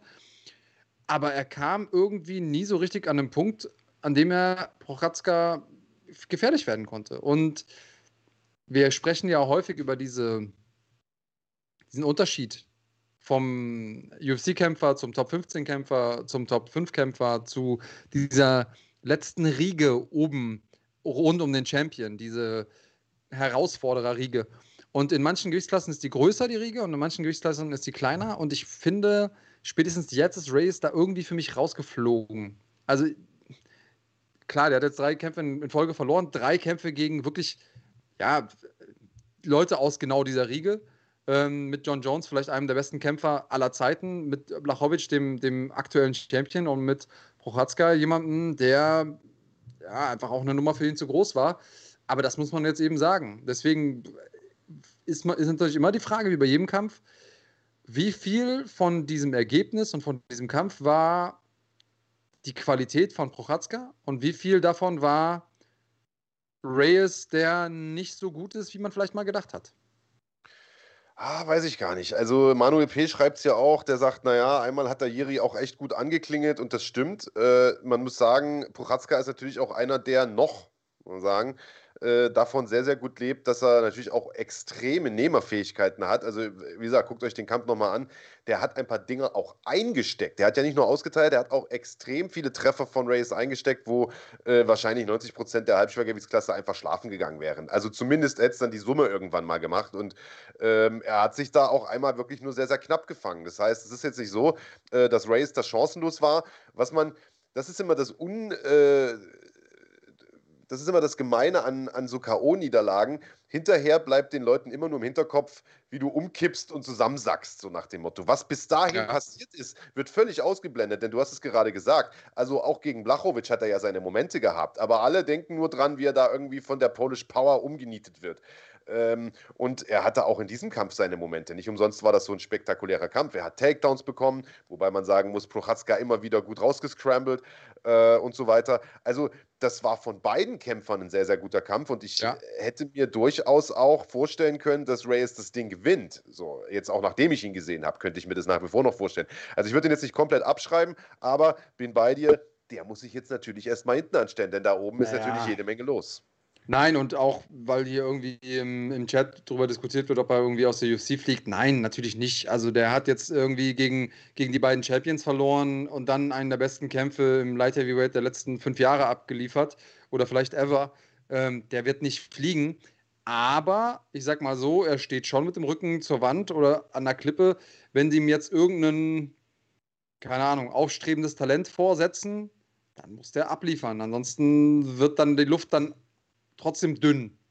Ja. Glaube ich zumindest mal. Also meinst du, dass sie ihm da gleich so, ein, äh, so einen außerhalb der Rankings geben, erstmal, um, um nochmal frische Luft zu schnappen? Nein, ich finde auch, also der muss jetzt so ein, machen. Der muss jetzt so ein Anthony Smith oder so, finde ich. Weißt du, muss man ihm jetzt hinstellen, bin ich der Meinung. So ein, ja, also so aus der, aus der Riege. Ja, genau. Ähm, äh, vielleicht so ein Johnny Walker, Nikita Krylov, so, so. Ja. Keine Ahnung, weil ich glaube. Martin Bucher, Alter, was ist denn mit dir los? Reyes versus Ankalaev und dann raus aus der UFC. was hast du denn, also, was hast du denn gegen den Reyes? ähm, ja, aber Raphael Haber ja, schreibt so ein Race, genau. könnte natürlich zum Gatekeeper für die Contender werden. Das stimmt natürlich schon. Also, wenn du halt einfach, wie viele Shots willst du haben? Ja, er hatte jetzt zwei Titelchancen, eine umstritten verloren, aus meiner Sicht aber zu Recht, sage ich auch immer wieder gerne. Äh, mhm. Für mich hat Jones damals den Kampf gewonnen. Einen durch K.O. verloren. Ähm, naja, also äh, unendlich viele Titelchancen wirst du nicht kriegen. Ja, das muss man ehrlicherweise natürlich auch sagen. Ja, und vor allen Dingen, klar, wenn man jetzt sagt, du hast einen sehr knappen Kampf gegen John Jones gemacht, ist das schon mal ein Standing für sich. Dann direkt danach einen Titelkampf zu bekommen, ist auch ein Standing so, ist, ist auch eine also da hat er ja schon, ohne nochmal irgendwie gewinnen zu müssen, was bekommen von der UFC. Jetzt hat er im Prinzip nochmal so ein Contender-Ding bekommen, weil klar hätte der hier Prochatzka aus dem Weg geräumt, dann wäre er wieder in einer guten Position gewesen. Angenommen, Teixeira hätte jetzt, ähm, hätte jetzt äh, Blachowicz besiegt, dann hätte er theoretisch wieder anklopfen können. Klar, da wäre dann wahrscheinlich noch Rakic davor gewesen, aber ähm, dann wäre er oben mit dabei gewesen. Und jetzt muss er sich einfach wieder hochkämpfen. Also da braucht jetzt zwei, eher drei gute Siege, bevor man überhaupt wieder darüber sprechen kann. Prohatschka auf der anderen Seite, Alter, das ist der real deal. Definitiv, Mann. Definitiv. Und er hat natürlich auch einen Stil, der ähm, in der UFC sehr, sehr gut ankommt. Äh, auch mal einen Treffer nehmen, dafür äh, zwei irgendwie austeilen spektakuläre Finishes suchen. Also äh, ich glaube 96 Prozent oder sowas ist die Zahl äh, Finishing-Quote. Alle bis auf einen Sieg vorzeitig geholt, äh, den Großteil davon durch Knockout. Das ist natürlich was, was man in der UFC sehr, sehr gerne sieht. Und damit kommen wir auch direkt zu unserem Aufmacher, den wir heute im Prinzip auf dem Thumbnail stehen hatten. Äh, wir hatten ja vor einigen Tagen erst ein Interview mit Dana White bei uns auf der Seite, mit äh, freundlich zur Verfügung äh, gestellt worden von den Kollegen von The Zone, wo Dana White gesagt hat, also wenn Glover Teixeira seinen Titelkampf hatte, wird der Gewinner dieses Kampfes, je nachdem wer dann Champion ist, definitiv auf Alexander Rakic treffen. Das heißt, Safe-Titelkampf für Rakic, der ja, wir erinnern uns, zuletzt äh, einen Sieg eingefahren hat gegen Thiago Santos. Aber es war ein Kampf, wo auch die ein oder andere kritische Stimme laut geworden ist. Nicht von uns, aber äh, sozusagen aus der UFC, denn man hatte sicherlich irgendwie sich erhofft, dass das ein sehr, sehr striking-lastiges Duell wird, dass das im Prinzip so ein Kampf wie letzte Nacht wird äh, zwischen mhm. Reyes und Prohatzka. Aber es war ein sehr, sehr taktisch geführtes Duell von Rakic, der genau das getan hat, was er tun musste. Will ich nicht falsch verstehen.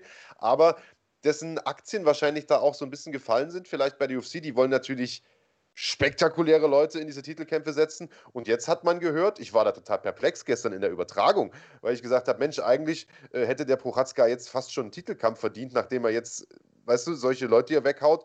Aber da sind ja erstmal Teixeira und Rakic dran. Auf einmal wird gesagt, nee, nee, Dana White hätte im Vorfeld gesagt, der Gewinner dieses Kampfes, äh, Teixeira gegen, äh, gegen äh, Blachowicz, wird auf den Gewinner dieses Kampfes letzte Nacht treffen. Das heißt, Prochatzka ist der nächste Herausforderer und eben nicht Rakic. Findest du es gerecht? Äh,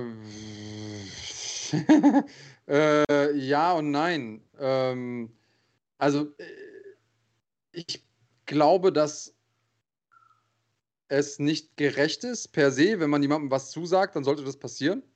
Also erstmal erstmal das als, äh, als Minimum Standard aber es entspricht natürlich dem, wie die UFC ihre Matches macht. So einfach ist das. Ähm, und du kannst, egal wie sicher du in welcher Situation bist, wenn einer kommt und performt und ist in, in einem aktuelleren News-Cycle, also ist einfach näher dran an dem Event, dann haben die Leute das eher im Kopf. Und du, auch da hätte, hätte Rakic jetzt irgendwie ein Flying Knee Knockout hin, hingelegt, à la Ben Askren gegen Masvidal ich glaube, dann würden wir dieses Gespräch nicht führen. Ja. Ähm, er hat einen unglaublich guten Gegner auf eine sehr smarte Art geschlagen. Keine Frage. Aber er hat nicht den Highlight, flashy, mashy Knockout geholt und ist deswegen einfach von der Vermarktbarkeit gerade für die UFC nicht so interessant wie Prochazka. Finde ich das gut? Nein. Aber auf der anderen Seite dann sage ich auch, don't hate the player, hate the game. Also ich glaube, dass er trotzdem noch mit dazu im, äh, im, im, Titelrennen ist und im, man muss, mit, muss über ihn sprechen. Aber ich glaube einfach, das heißere Eisen gerade ist Jiri, weil er einfach näher dran ist gerade, weil sein Kampf äh, jünger ist und weil, hey, das Ding, das Ding haben die Leute sich gemerkt. Was äh, hältst du denn von folgendem Vorschlag? Ähm, Sebastian hat es mir jetzt gerade vorweggenommen hier im Chat. Das wäre jetzt nämlich meine nächste Frage gewesen. Was hältst du davon? Der Kampf äh, Glover gegen äh, Blachowicz wird ja sicherlich noch ein paar Wochen dauern, bis der kommt. Äh, und bis die dann nochmal kämpfen, ist also mindestens Herbst. Was hältst du davon? Man macht Rakic gegen Prochatzka. Number One Contender Fight. Alter, das wäre ein Kampf, das wäre ja. also ein Co-Main-Event für jede Pay-Per-View-Card, definitiv. Vielleicht sogar Shut auch dieselbe Card wie Glover gegen, äh, wie, wie Glover ja. gegen, äh, gegen Dings. Ne, gegen genau, Shut up and take my money. Lass, lass beide am selben Tag kämpfen. Falls einer auskämpft, dann äh, kann eben einer der beiden äh, Kontrahenten in, äh, in den Main Event rücken. Finde ich gut. Und dann lass direkt den nächsten Herausforderer auch auf dem, am selben Abend machen. Ja, fahren wir uns die nochmal. Im September ist der Kampf äh, von Blachowicz. Also da wäre ja das Timing wäre ja optimal eigentlich. Weil sonst müsste ja jetzt äh, Prochatzka einfach mal ein Jahr warten oder so, bis er seine Titelchance bekommt. Das ist ja auch nicht im Sinne des Erfinders. Also von daher, äh, das wäre natürlich, aber wäre ein risikoreicher Kampf für beide. Ich glaube, äh, Rakic hätte wenig Bock drauf, weil er im Prinzip schon das Ding ja safe in der Tasche hatte, gefühlt. Aber, ja, beide ja äh, jetzt. Ja, jetzt aber beide. genau. Ja, Jiri hat es ja auch versprochen bekommen. also, ja. Du gewinnst den Kampf um, den, um die Titelchance und dann, haha, ist doch jemand anders da. Also wissen beide, wie es sich anfühlt. Ähm, es ist ein hartes Business, Mann. Ähm, die Frage jetzt, wer gewinnt das Ding? Also wird Jiri Prochatzka das mit Rakic machen können, was er gestern mit Reyes gemacht hat? Also die Frage ist auch, ob er das mit Blachowicz zum Beispiel machen könnte, weil äh, also der schlägt vielleicht sogar noch mal einen Tacken härter zu als Reyes und äh, das haben jetzt einige Leute hier im Chat schon geschrieben. Der ist natürlich sehr, sehr offen. Sehr, mhm. sehr offen. Und äh, das weißt du auch, äh, das geht immer eine Zeit lang gut. Der ist jetzt, glaube ich, 28 oder was. Äh, aber irgendwann, irgendwann gibt dieses Kinn auch mal nach. Und das muss nicht mal gegen so einen Monster-Puncher sein wie Blachowicz. Das kann einfach auch gegen irgendjemanden sein, dass das mal nachgibt. Und ich meine, auch Rakic äh, schlägt natürlich eine richtige Kelle und kickt vor allen Dingen wie so ein Pferd. Ähm, also ohne Risiko ist das ganz sicher nicht. Und äh, ich sag mal, so ein es ist natürlich geil, dass er mit offener Deckung kämpft. Für uns als Fans ist es super, aber ich weiß nicht, ob es für seine Karriere so förderlich ist. Das habe ich gestern in der Übertragung auch gesagt. Nö, wir vergleichen das immer gerne mit den Kilometern, die ein Auto runter hat. Irgendwann sind die Verschleißteile mal runter. Die, die Stoßdämpfer ähm, klackern und so. Das passiert auch bei einem Kämpfer. Manchmal werden die über Nacht alt.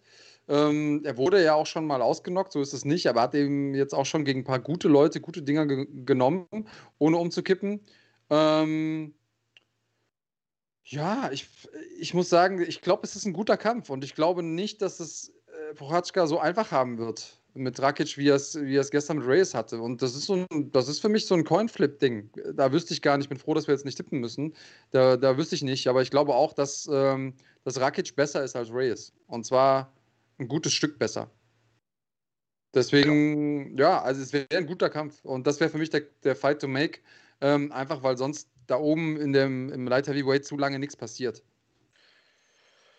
Bin ich hundertprozentig bei dir. Pass auf, Dicker, weil uns die Zeit auch davonläuft und wir ja noch den, äh, den Sava Bolagi in der Pipeline haben, der ah, gerne ja. äh, hier bei uns dazustoßen äh, würde, würde ich sagen, äh, lass uns einen Deckel drauf machen auf die UFC Fight Night äh, von letzter Nacht und lass uns zum vielleicht besten Teil der Woche kommen. Nicht nur der Sendung, der Woche. Wie heißt der Teil? Der ganzen Woche. What's in the bag?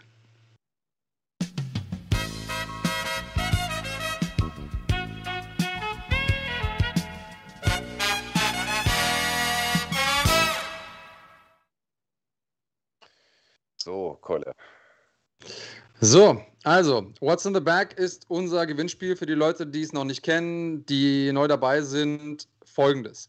Wir stellen euch gleich eine Frage. Wichtig ist, dass ihr jetzt schon mal auf den Live-Button klickt bei YouTube. Es kann sein, dass ihr aus irgendeinem Grund eine Verzögerung drin habt und nicht live seid. Deswegen sei jetzt schon mal gesagt, drückt auf den Live-Button. Mitmachen können nur Mitglieder. Das heißt, ihr müsst Mitglied sein, um hier mitmachen zu können. Ich stelle euch gleich eine Frage. Das Mitglied, das als erstes in den Chat die richtige Antwort schreibt, gewinnt.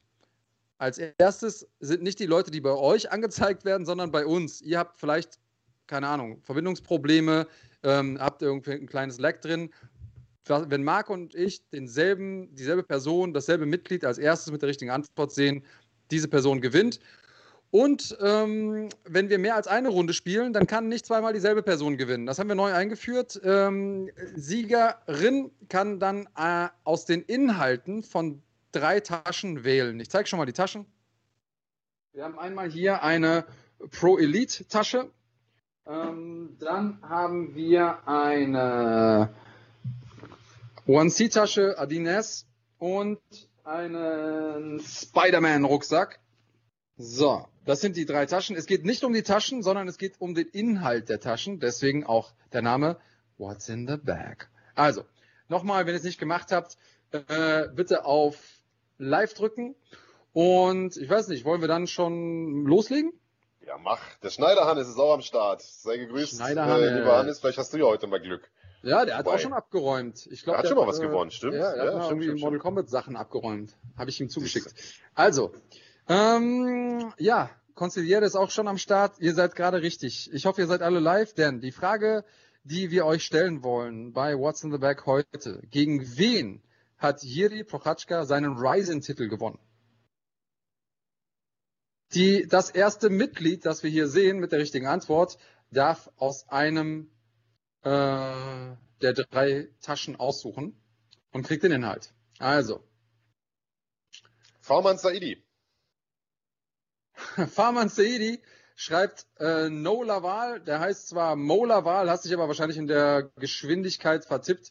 Deswegen würde ich sagen, lassen wir es lassen wir es gelten, Marc?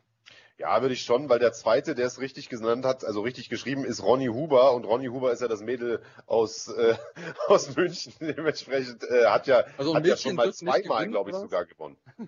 Äh, das, Also- ja, genau. Wegen dir haben wir ja den, äh, haben wir ja äh, die, Die Regel, Regel, eingeführt. Genau. Ähm, also, Fahrmann, was sagst du? Welche Tasche hättest du gerne? So.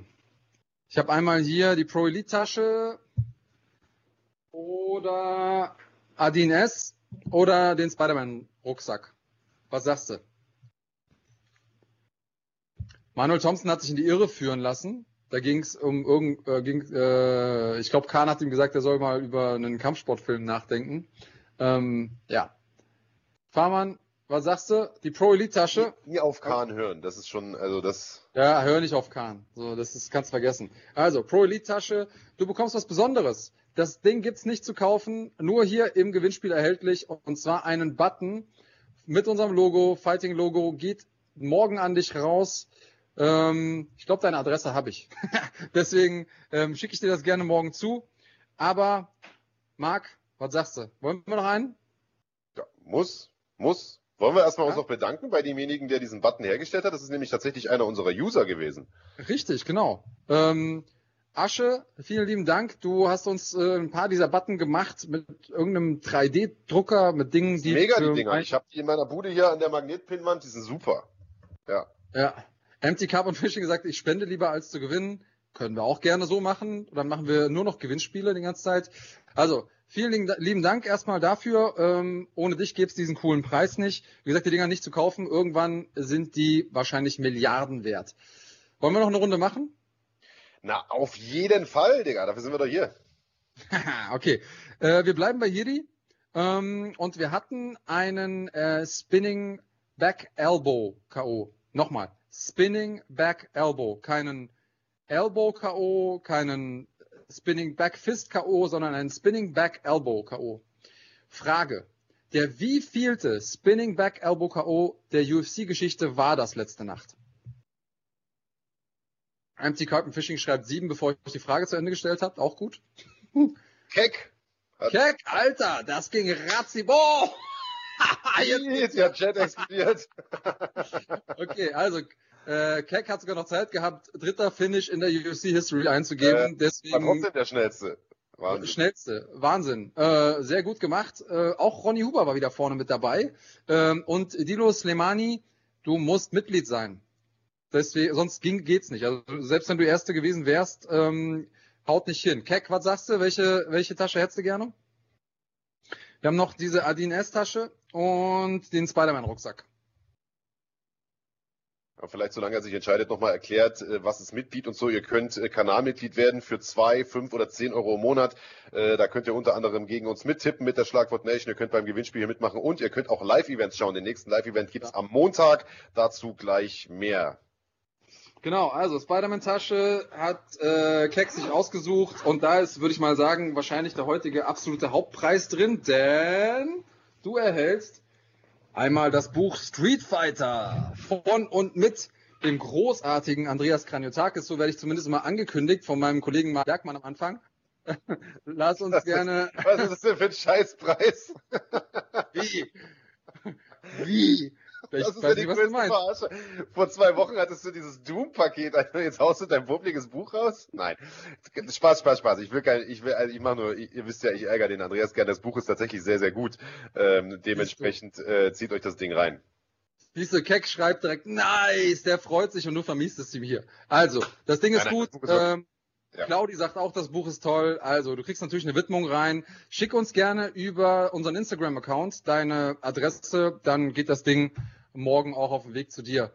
Ähm, keine Ahnung. Der hier noch sein Buch, Alter. Hallo? Irgendwie muss ich ja meine Machtposition auch mal ausnutzen. ähm, ja, hör mal zu, wir können nicht jede Woche eine Doom Collectors Edition raushauen, okay? Da, aber wir arbeiten. Manuel. Thompson ist super angefressen. Der schreibt, das ist Dreck im Vergleich zur Doom Collectors Edition. Okay, Soll es sich okay, was schämen, höre ich da so ein bisschen raus. Also, okay. ähm, Ich habe hier zwei Sachen, ich habe zwei, ich habe hier zwei Sachen gelesen. Ich habe einmal gelesen, äh, I chill a lot schreibt, macht mal schwere Fragen, nicht so für casual äh, äh, I chill a lot, du musst aber auch vorher Mitglied werden, um mitmachen zu können, ne? Ist dir klar. Äh, weil du bist nämlich noch keins. Das heißt, egal wie, wie gut du informiert bist, gewinnen kannst du nichts. Und ich habe rausgehört, irgendwie wollen die Leute noch. Eine Runde geht noch, oder was? Digga, aber wenn du jetzt nicht irgendeinen benutzten Schlüpper von dir oder dein, was hast du, du hast ja noch ein Kinderbuch, glaube ich, mal geschrieben oder sowas. Das ist dann wahrscheinlich drin Ah, nein, nein, ich werde ich werd nicht in einer Kampfsportsendung ein Kinderbuch äh, äh, verlosen, das meine ich nicht. Ähm, und habe aber dann noch eine schwerere Frage für euch. so. Oh, Und zwar, los. Äh, wie sind die Nachnamen der anderen beiden Kämpfer, die einen Spinning Back Elbow K.O. in der UFC geschafft haben? So, jetzt äh, kann ich glaube ich nochmal in Ruhe pinkeln gehen. Ähm, ihr müsst, ihr müsst äh, Mitglied sein, um mitzumachen. Also, zwei andere Leute, also Reyes war nicht dabei tatsächlich. Mandy Böhm war noch nicht in der UFC, aber die wäre natürlich auf jeden Fall äh, gut gewesen. Wie, wie? Zu schwer? Ich dachte, ihr wolltet keine Casual-Fragen.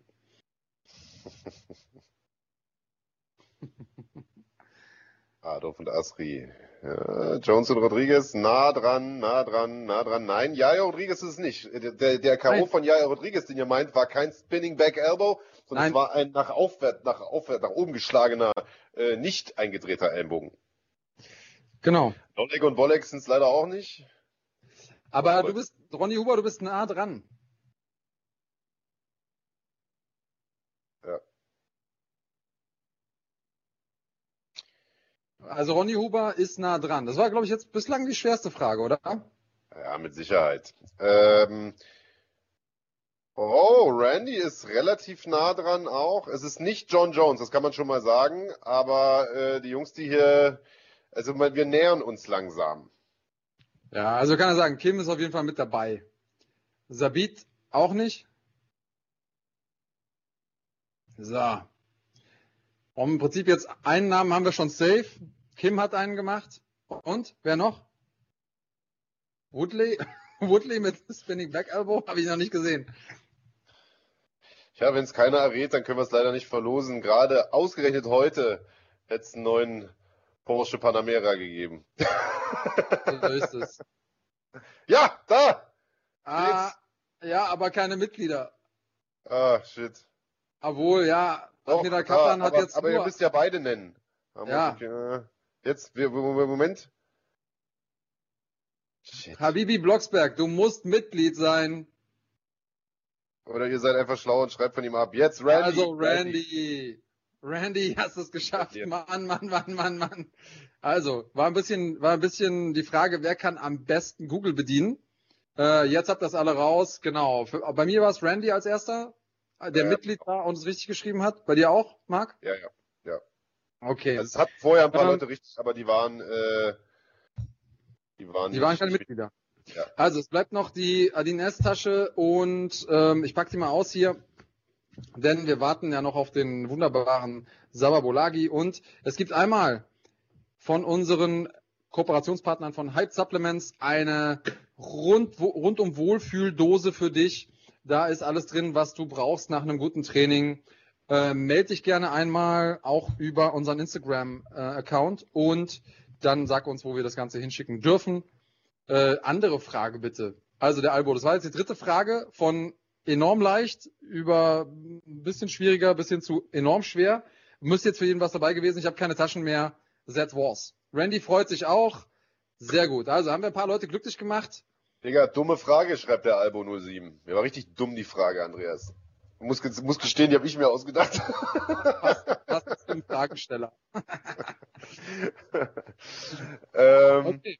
Yo, also, vielen Dank, dass ihr mitgemacht habt. Wie gesagt, nochmal für alle, die gerne beim Gewinnspiel machen wollen und viele, viele andere Vorteile haben möchten. Ihr könnt gerne Kanalmitgliedschaft abschließen. Das Ganze könnt ihr tun. Unter dem Video gibt es einen Button, Kanalmitglied werden. Äh, da gibt's, äh, das geht los bei, äh, bei zwei Euro im Monat. Äh, fünf Euro ist die Basic-Mitgliedschaft. Damit könnt ihr schon Live-Events schauen. Das nächste Live-Event gibt es am Montag. Dazu gleich, wie gesagt, mehr. Äh, und es gibt die Premium-Mitgliedschaft für Zehner. Also jede Menge äh, möglich. Und äh, What's in the Back gibt's dann nächstes Wochenende am Sonntag wieder. Dann versprochen, auch ohne Bücher von Andreas Kanyotakis. Ja, würde ich sagen, spannen wir auch unseren Gast nicht länger auf die Folter, Dicker, denn der wartet schon seit einer Viertelstunde, dass es losgeht. Wollen wir ihn reinholen, den großartigen ja, Saba Bolagi. Let's go. Da ist er. Fast eingeschlafen. Saba, Entschuldigung, dass wir dich so lange am Warten lassen. Äh, das Gewinnspiel hat ein bisschen länger gedauert. Gelegt, ja. Ja, wunderbar. Hättest du gewusst, wie viele äh, Spinning Back Elbow KOs es in der UFC schon gab? Wahrscheinlich auch nicht, oder? Aus dem Kopf. Nee. Nee. Ich gestehe, wir mussten, wir mussten auch googeln. äh, wie geht's dir, Mann? Du bist ja, du bist ja jetzt im Prinzip wenige Tage entfernt von äh, deinem sozusagen sportlichen äh, Cage-Comeback. Ähm, du siehst relativ gechillt aus, muss ich mal sagen. Ja, das liegt am Warten. Nee, Spaß. Ähm, bin entspannt. Also äh, gut, die ganze Zeit aktuell ist entspannt. Ne? Also viel passiert ja nicht. Und äh, ja, doch, alles easy. Ja. Ist das so? Weil ich habe das Gefühl, es passiert total viel. Nur im Alltag kommt man einfach nicht an ein gewisses Aktivitätslevel ran. Also bist du jemand, der die, die Nachrichten außerhalb der MMA-Bubble nicht verfolgt? Ähm, also klar, also da viel passiert, äh, klar kriegt man das alles mit. Mhm. Ja, es passiert wirklich viel, das stimmt. Äh, es passiert auch irgendwie gefühlt jeden Tag was Neues und immer wieder was anderes. Ähm, beziehungsweise es ändert sich immer wieder so die ganzen News, die von gestern und vorgestern. Aber wie gesagt, privat passiert halt echt nicht viel. Ähm, eigentlich genau das Gleiche, was wir im letzten Interview vor sechs Monaten schon hatten. Es ist alles auf Sparflamme, eigentlich seit gut 14 Monaten jetzt und äh, ja, alles echt low so. Aber ich denke, das geht den meisten so, ne? Naja, zumindest war ja Ringer-EM jetzt. Hast du wahrscheinlich auch verfolgt, äh, aus deutscher Sicht, aber nicht, ja. ich würde mal sagen, suberfolgreich. ja, ich habe sie äh, verfolgt, vor allem die 70-Kilo-Klasse, die leer gelassen wurde und mich keiner mhm. angerufen hat. Äh, ich hätte ganz zufällig Zeit gehabt, weil ähm, nee, habe ich verfolgt, ja, lief eher so mittelgut, für die Freistil-Nationalmannschaft. Und äh, Greco, ja, war gut, Frauen auch. Ähm, ja, habe ich verfolgt, war aber generell, ähm, man merkt, Corona wirkt sich auf die komplette Welt aus. Also äh, auf die komplette Sportwelt. Und ähm, ja gut, und parallel Qualiturnieren dementsprechend nicht so viel los gewesen. Ne? Tja, wie ist denn deine Beziehung zum Ringen, Saba? Denn es war ja zwischendurch mal die Rede davon, dass du zurückkehrst, dass du auch wieder äh, sogar irgendwie Olympia angepeilt hattest. Ähm, was ist damit passiert? Ist das auch Corona zum Opfer gefallen, oder? Ja, ich wollte gerade sagen, Corona ist passiert. Äh, ja, war ja dann eh, hat sich das ja dann gegessen gehabt, auch mit der, mit der Quali. Da ähm, war ja dann der GMC-Titelkampf in München, ähm, was dann mit der Planung vom Deutschen Ringerbund und so nicht ganz übereingestimmt hat. Ähm, dann kam Corona, dann haben sich natürlich alle, äh, ja, so alle Gruppierungen geschlossen, also sprich Bundesliga-Training separat, Nationalmannschaftstraining separat, Kader separat und ähm, ja gut, dadurch abgeschottet alles und ähm, ich halt somit gar nicht mehr eigentlich da präsent gewesen. Ähm, ja, hat sich dann eigentlich auch erledigt gehabt damit. Okay, also ist da jetzt erstmal ein Haken dran sozusagen an der Thematik oder was? Also der wichtig, Fokus, das letzte Qual Nochmal? Und der Fokus eher, ja, ja, der, der Fokus eher jetzt äh, voll auf MMA wieder, wollte ich jetzt noch dazufügen, aber äh, hat sich ja, hat sich erledigt. Genau, ähm, jetzt im Mai ist ja das letzte Qualiturnier äh, für die Olympischen Spiele, an denen, ja eigentlich das letzte, weil es ist nur noch ein großes Weltturnier, wo die ersten zwei Plätze in der Gewichtsklasse vergeben werden. Und ähm, ja, da steht der, der Teilnehmer halt für Deutschland schon fest. Und ähm, ja, das wird dann so die letzte große Bühne sein vor den Olympischen Spielen. Ähm, und wenn man da halt auch mal drauf guckt, was da noch rumläuft auf der Welt, weil wir hatten es ja letztes Jahr schon echt wenig Plätze für die Welt bei den Olympischen Spielen, 16 insgesamt. Ja. Und da in den Gewichtsklassen noch unterwegs ist, noch nicht bei den Olympischen Spielen teilnehmen darf. Also da sind Weltmeister der letzten fünf Jahre, Europa, Kontinentalmeister und so weiter. Also, puh, das ist echt nochmal eine Hausnummer. Ähm, ja, ich sag mal so, es alles hat äh, Schattenseiten und Lichtseiten. Auf der einen Seite natürlich schade für den Ringersport. Da geht ähm, denen auf jeden Fall ein guter Athlet durch die Lappen mit dir. Auf der anderen Seite vielleicht gut für den MMA-Sport, denn dadurch kannst du mehr Fokus auf das Training im MMA legen und bist jetzt auch ähm, ja nach einer gefühlten Ewigkeit wieder zurück. Also bist ja auch eigentlich jemand, der gerne aktiver ist. Ähm, hast das letzte Mal gekämpft im März 2020. Das war ja ich sag mal so, an der Grenze zum Lockdown, kurz, äh, kurz vor knapp nochmal einen Kampf gemacht. Jetzt über ein Jahr später, wie geht's dir damit? Also erstens so lange Pause gehabt zu haben und zweitens dann, dass es jetzt bald wieder ansteht. Finde ich super, dass du den Kampf im Oktober vergessen hast. Den würde ich auch ähm, halbes Jahr her. Ach so, also, ja, Mensch. Da ja, war ja noch was. September, September meinst du, sorry. September, sorry, ja. Ähm, ja, ja. ja. ja. Ähm, genau. Siehst du, ich weiß auch gar nicht mehr. Oder Oktober. Nee, also ja, jetzt endlich wieder dran. Ähm, aus einer ja, lang gezwungenen Pause. Ist cool, weil ähm, ich eigentlich jetzt nonstop so im Corona Blues im Training bin.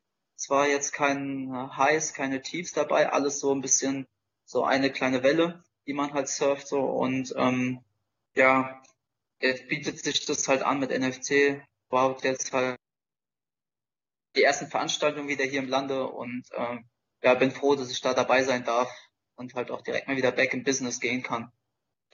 Ja, auch auf einer geilen Veranstaltung und auch wenn du natürlich äh, verständlicherweise den Kampf aus dem September so ein bisschen wegdrücken willst aus den Gedanken und am liebsten wahrscheinlich streichen würdest aus den äh, aus den aus den Bilanzen vielleicht auch, äh, müssen wir da natürlich trotzdem drüber sprechen. Wir haben ja im Vorgespräch schon kurz drüber geschnackt, denn die Veranstaltung, äh, über die wir jetzt sprechen, auf der du kämpfen wirst am 23. Mai NFC 3 im Maritim in Bonn, ist äh, eine Veranstaltung, die im Zeichen deiner Gewichtsklasse ja so ein Stück weit steht. Der Hauptkampf ist ein äh, Interimstitelkampf im Federgewicht, das heißt äh, Motra Belsi äh, und Nico Samsonice werden um einen Interimstitel kämpfen, denn der reguläre Titel, der, um den du ja im September gekämpft hast, gegen Sascha Sharma, äh, als es zu dieser Punktentscheidung kam, äh, zugunsten von Sascha, ähm, der ist ja jetzt erstmal bei Sascha und niemand weiß so recht, äh, wann kommt er wieder, kommt er überhaupt wieder. Was ist denn, was ist denn deine Einschätzung? Ist der Kampf jetzt am 23. Mai ein Interimstitelkampf oder ist es eher ein Kampf um den vakanten regulären Titel? Sehen wir Sascha mal wieder? Was, was, was glaubst du, wie sich das da entwickelt? Boah, das da fragst du mich was. Also, da Oder was hättest du denn lieber, sagen wir es mal so. Also, eigentlich hätte ich gern Sascha wieder vor den Fäusten. Ähm, äh, da wäre eigentlich noch eine Rechnung offen, aber äh, ich weiß es gar nicht. Ich denke, ich denk, es wird eher ein vakanter. Jetzt vakant, also sprich, äh, ja, es wird jetzt ein Titelkampf. Würde ich jetzt mal so schätzen. Jetzt hast du deinen äh, nächsten Gegner schon stehen. Äh, Sascha Schama wird es nicht sein. Der, von dem ist bislang nicht bekannt, ähm, ob er nochmal kämpfen wird oder nicht. Ähm, äh, was weißt du über deinen Gegner und äh, was denkst du, wie der Kampf verlaufen wird? Ähm, also ich kenne meinen Gegner auch nur von YouTube-Videos, äh, Kampfanalysen und so weiter. Ist ein guter Allrounder, alles so. Ich sage ja immer, es gibt 100 Prozent und die Und ich denke, der ist so wirklich so alles auf querbeet verteilt, ähm, was man erwarten kann. Ich denke, also, ich denke, es wird auch ein ziemlich allrounder Kampf. Also ähm, wird ein bisschen von allem geben. Und ähm, ja, bin da eigentlich auch sehr gut vorbereitet drauf. Ja, ist irgendwie interessant, weil wir hatten, äh, wir waren uns gar nicht so richtig sicher, dass, wer genau dein Gegner ist, denn das ist ein Brüderpaar. Die kommen irgendwie beide aus demselben Gym, aus derselben Stadt, sehen sich auch gar nicht so unähnlich, haben logischerweise denselben Nachnamen.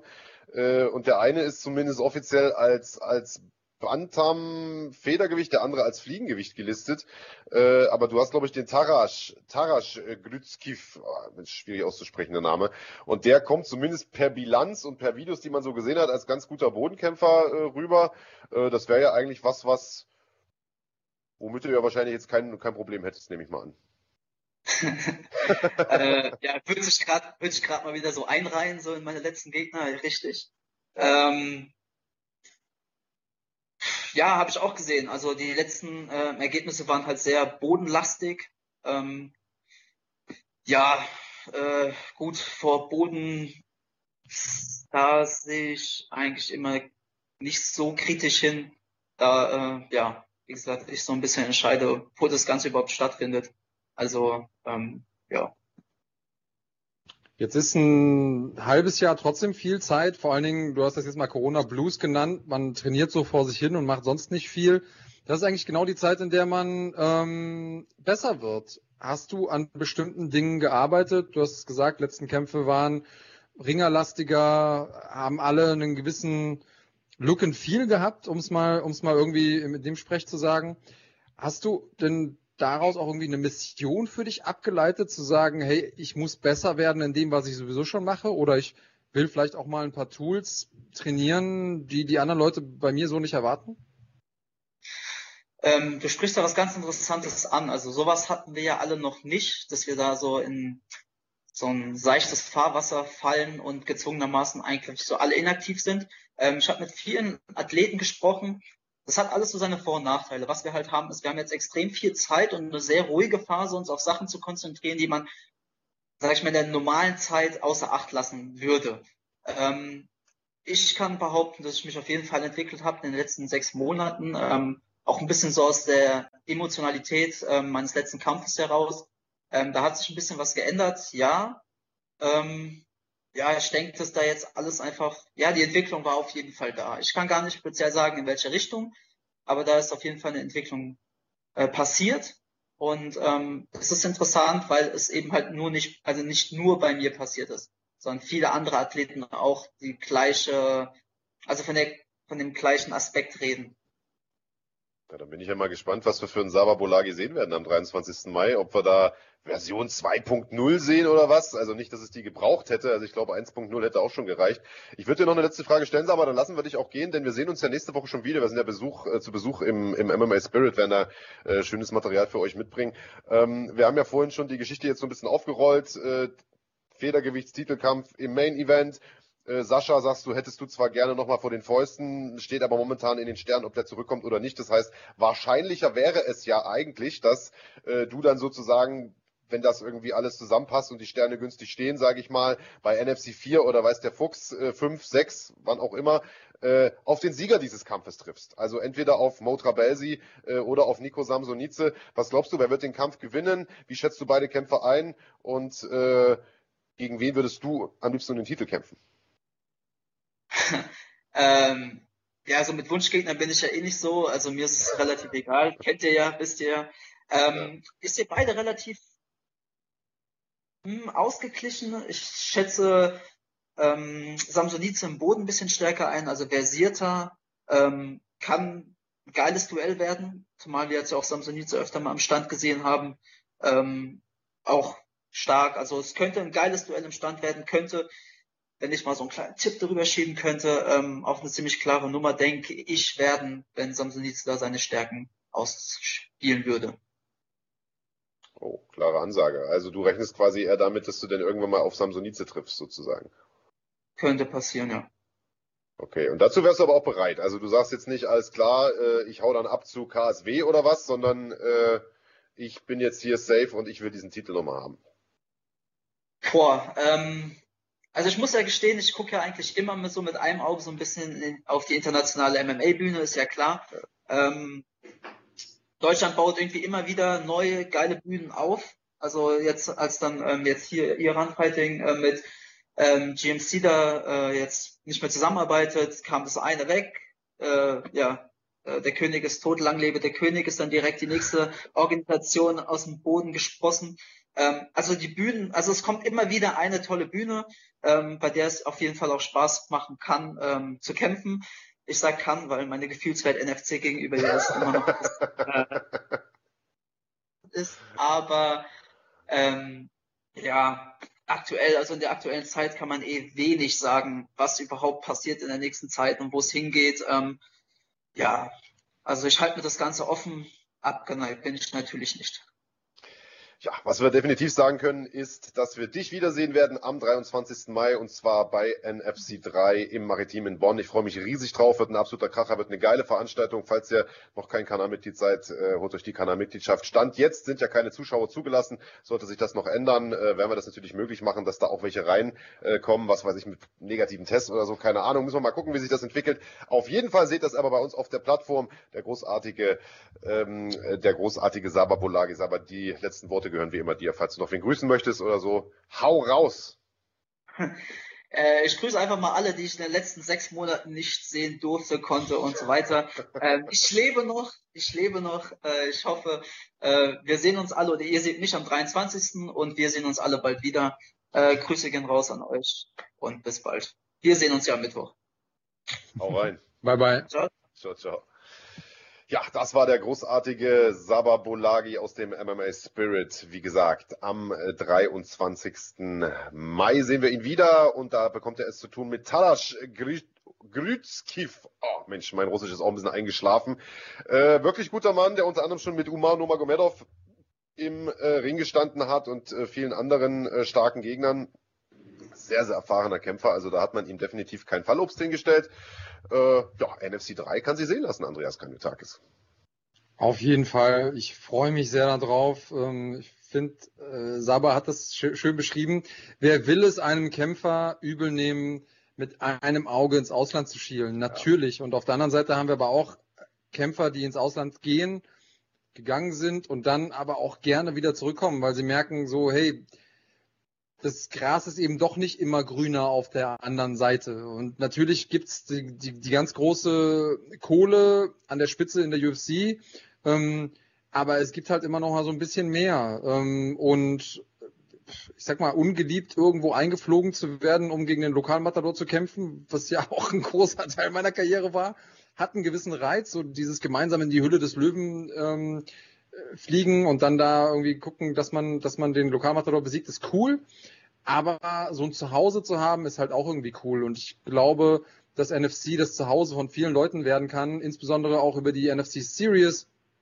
Ähm, werden sich ja neue Leute aufbauen, die das tatsächlich so ein bisschen als ihr, als ihre Zuhause-Organisation ja. ansehen werden. Und ich glaube, dass das ähm, der Szene an sich gut tut.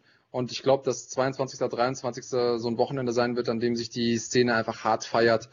Und ich glaube, wir alle können eine Feier gebrauchen. Ja, absolut. Und ich meine, du hast es gerade gesagt, das Gras ist auf der anderen Seite nicht immer grüner. Das hat natürlich auch damit zu tun, dass ja hier in den letzten Jahren fleißig sozusagen Samen ausgestreut und gegossen wurde und vertikutiert und weiß der Fuchs nicht noch was. Und äh, das Gras auf unserer Seite ja nun inzwischen auch sich äh, durchaus sehen lassen kann. Und du hast es gerade angesprochen, die NFC Series wird einen großen Anteil daran mit haben. Es ist ein Format, auf das ich mich unglaublich freue. Ich bin, du ja auch, ein extremer Turnierfan, einfach noch auf, aufgrund der alten Zeiten. Das ist das, wo der Sport ja eigentlich herkommt. Man hat also eine Turniermodus über mehrere Wochen, Monate hinweg, wie so eine Art Grand Prix, kann man das ja fast schon sehen. Nur, dass es eben nicht ein reines Turnier ist, sondern ein Liga-Format, was ich total geil finde. Und ich bin einfach nur unglaublich gespannt, was wir am Ende dieser Saison im äh, Leicht- und im Weltergewicht, das sind ja die beiden Gewichtsklassen, in denen da gekämpft wird, für neue junge Stars sehen. Denn wir haben jetzt schon ein, zwei namenhafte Leute drin, wo man sagt, okay, die haben schon einen Namen, die haben schon auf großen Events gekämpft. Ich denke da beispielsweise an den Max Heine oder an den Kennedy Rayomba. Aber da sind auch Jungs dabei, die man vielleicht noch nicht so oft gehört, gehört hat in den einschlägigen MMA-Medien die die deutsche Szene covern, die aber am Ende dieser Serie plötzlich einen Namen haben werden. Und äh, das ist ja doch, also das ist ja das, was den Sport ausmacht. Junge Talente ranziehen und die Stars von morgen kreieren, habe ich riesig Bock drauf. Tolles Format. Ja, richtig. Und auch als Zuschauer, man kann den Leuten beim Wachstum zusehen. Ja, also zum einen genau. kann man nachher derjenige sein, der am äh, Stammtisch, wenn er mal irgendwann wieder möglich ist, weil die, weil die Kneipen aufhaben, sagen, ah, den habe ich schon seit dritten Kampf hier gesehen, da war ich schon.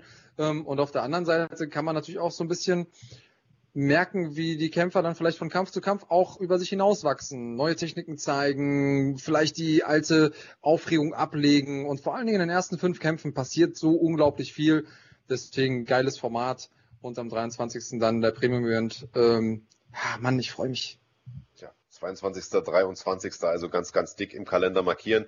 Und äh, das ist, wie gesagt, äh, nicht äh, die einzige Veranstaltung, die ihr bei uns sehen könnt. Wir haben regelmäßig Events bei uns auf dem Kanal mit der Basic-Mitgliedschaft.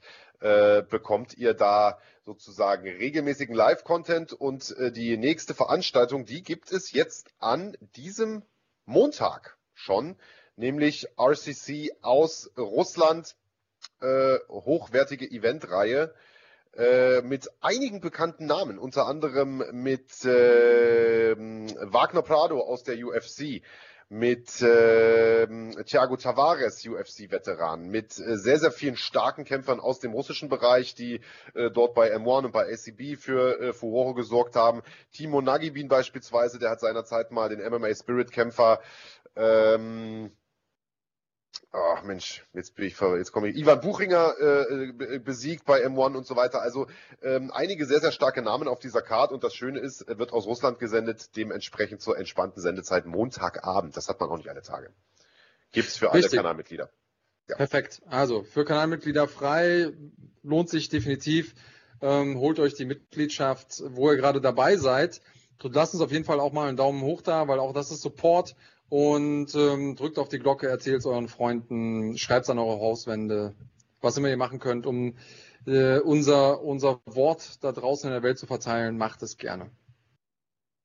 So ähm, ja, und wir haben noch ein Thema, über das wir so ein bisschen widerwillig sprechen werden, glaube ich. ähm, naja, also ich sage das deshalb, weil wir uns ja beide wirklich gewehrt haben, überhaupt das groß zu thematisieren. Ähm, ich rede von Jake Paul. Mm, und wir beide haben bis vor dem oder bis zu dem Astron-Kampf eigentlich gesagt, so, ey, irrelevant, lass stecken, will kein Mensch hören. Ich habe hier auch irgendwo im, im Chat hat jemand geschrieben, überspringt doch das Thema bitte, braucht kein Mensch. Auf der anderen Seite muss man sagen, irgendwas, also so so zuwider mir das ist, dieses ganze, der ganze Zirkus außenrum, man muss natürlich sagen, irgendwas macht er richtig, Jake Paul. Er ist in allen großen Medien, die Leute reden über ihn, einer der größten ähm, Kämpfer, die die UFC jemals hatte, Daniel Cormier, der Kommentator ist, hat bei einem Live-Event sich dazu hinreißen lassen, äh, zu, äh, zu ihm zu gehen UFC Champions diskutieren mit ihm online. Also, don't hate the player, hate the game. Ja, äh, ist das eine Frage an mich oder was? Ja, ich frag dich, ja. Ich ja, dich. also ich, ich sehe es ähnlich wie, wie Dana White es sagt. Im Prinzip kann man dem Dude nicht mal böse sein, der macht gutes Geld. Äh, die Frage ist halt, wie nachhaltig ist das Ganze? Was ich ja interessant finde, ist, dass irgendwie alle über Jake Paul sprechen, aber total wenig Leute über seinen Bruder. Ähm, der ja, Logan Paul heißt der, der ja derjenige ist, der also tatsächlich eigentlich boxt, so, weil Jake Paul hat jetzt diesen Kampf gehabt gegen Ben Askren, den hat er da weggehauen in der ersten Runde, muss man sagen, Respekt, UFC-Veteran, One-Champion gewesen und so, äh, Bellator-Champion glaube ich auch, oder? Oder Bellator-Veteran auf jeden Fall. Nee, Bellator-Champion ähm, auch. Bellator-Champion gewesen, äh, muss man erstmal machen, davor hat er irgendeinen so Basketballkämpfer weggekracht, aber der Bruder Logan Paul, der hat sich ja richtig geboxt mit diesem anderen YouTuber da und boxt jetzt Floyd Mayweather. Ich glaube, im Juni steht das Ding an. ja, so. Und von dem hört man, finde ich, also zumindest jetzt hier in Europa gar nicht so wahnsinnig viel. In den USA wird es vielleicht ein bisschen was anderes sein. Das heißt, es wirkt so ein bisschen so, als wäre der eine das Sprachrohr, der irgendwie Kamaru Usman herausfordert, der Dana White ein bisschen stichelt, der was weiß ich wen noch herausfordert. Und der andere ist der Typ, der einfach mal gegen Floyd fucking Mayweather in den Ring steigt. Also, auch wenn Floyd ein kleiner Typ ist, der ist ja trotzdem also der beste Boxer unserer Generation und der haut dich trotzdem notfalls in den Rollstuhl, wenn er das möchte, so, weißt du? Also das ist ja keine, das ist ja kein Spaziergang, weil alle sagen, ja gut, dann nimmt er das Geld mit, für das Geld würde ich das auch machen. Das möchte ich mal sehen, dass ihr das für das Geld auch macht, weil äh, die Kohle, die er da verdient, weiß ich nicht, ob man sich da eine Pflegekraft für die nächsten 40 Jahre von leisten kann. ja, so ehrlich muss man ja sein. Also das sind halt wirklich, ja. also, ne? Also was mich so ein bisschen wundert, ist ähm, kurze Anekdote aus meinem Kämpferleben. Ja, ich bin damals in die USA geflogen und habe dann ähm, das Angebot bekommen von meinem Manager, ich kann mit 18 Tagen Vorbereitung gegen Tim Sylvia kämpfen. Tim Sylvia, ehemaliger UFC-Champion. Ich hatte damals, ich weiß, ich müsste lügen, 18, 19 Profikämpfe schon ähm, gemacht, aber halt eben in Europa. Und die Behörde hatte zwischendurch gesagt, nee, wir lassen den nicht kämpfen, weil äh, wir haben Angst, dass der uns stirbt quasi im Cage. Denn der andere ist ja UFC-Champion und der kommt ja, ja, nur aus Europa, also aus quasi aus einem MMA-Entwicklungsland. Ähm, und äh, das, das können wir nicht machen. Und wie die dann aber so einen Kampf irgendwie freigeben können, das verstehe ich dann auf der anderen Seite auch wieder nicht. Denn ja, oder ich verstehe es schon, aber will es halt nicht verstehen. Was ich damit sagen will, ist, es gibt offensichtlich auch nochmal andere Regeln, die da gelten, ja. Ähm, und also einfach nur, weil es jetzt mal gesagt werden musste und weil es Cedil 84 mal gesagt hat. Schlagbar Podcast, beste Podcast. Ist so, ja. Vielen lieben Dank, danke für die Liebe, äh, mögen wir gerne. Ähm, aber da ist wieder der Punkt, wo ich dann auch denke, ah, wenn dann für sowas auch noch die Regeln gebeugt werden, what the fuck? Und was mich eigentlich noch mehr ärgert, ist, dass ich Jake Paul in einigen Punkten zustimmen muss. Denn er sagt ja zum Beispiel zu Usman, weißt du was, wenn du mal echtes Geld verdienen musst, dann frag mal deinen Papa Dana, ob du rüberkommen kannst mit mir boxen und dann wirst du den Payday deines Lebens haben. Und die Scheiße ist, äh, das stimmt. Würde der das machen, käme er rüber und würde einen Boxkampf machen gegen Jake Paul, wird er wahrscheinlich mehr verdienen, als jetzt noch oder als er bislang in seiner UFC-Karriere verdient hat. Aber auf Basis von was sagst du das denn? Weil es weiß ja niemand, was man dort verdient.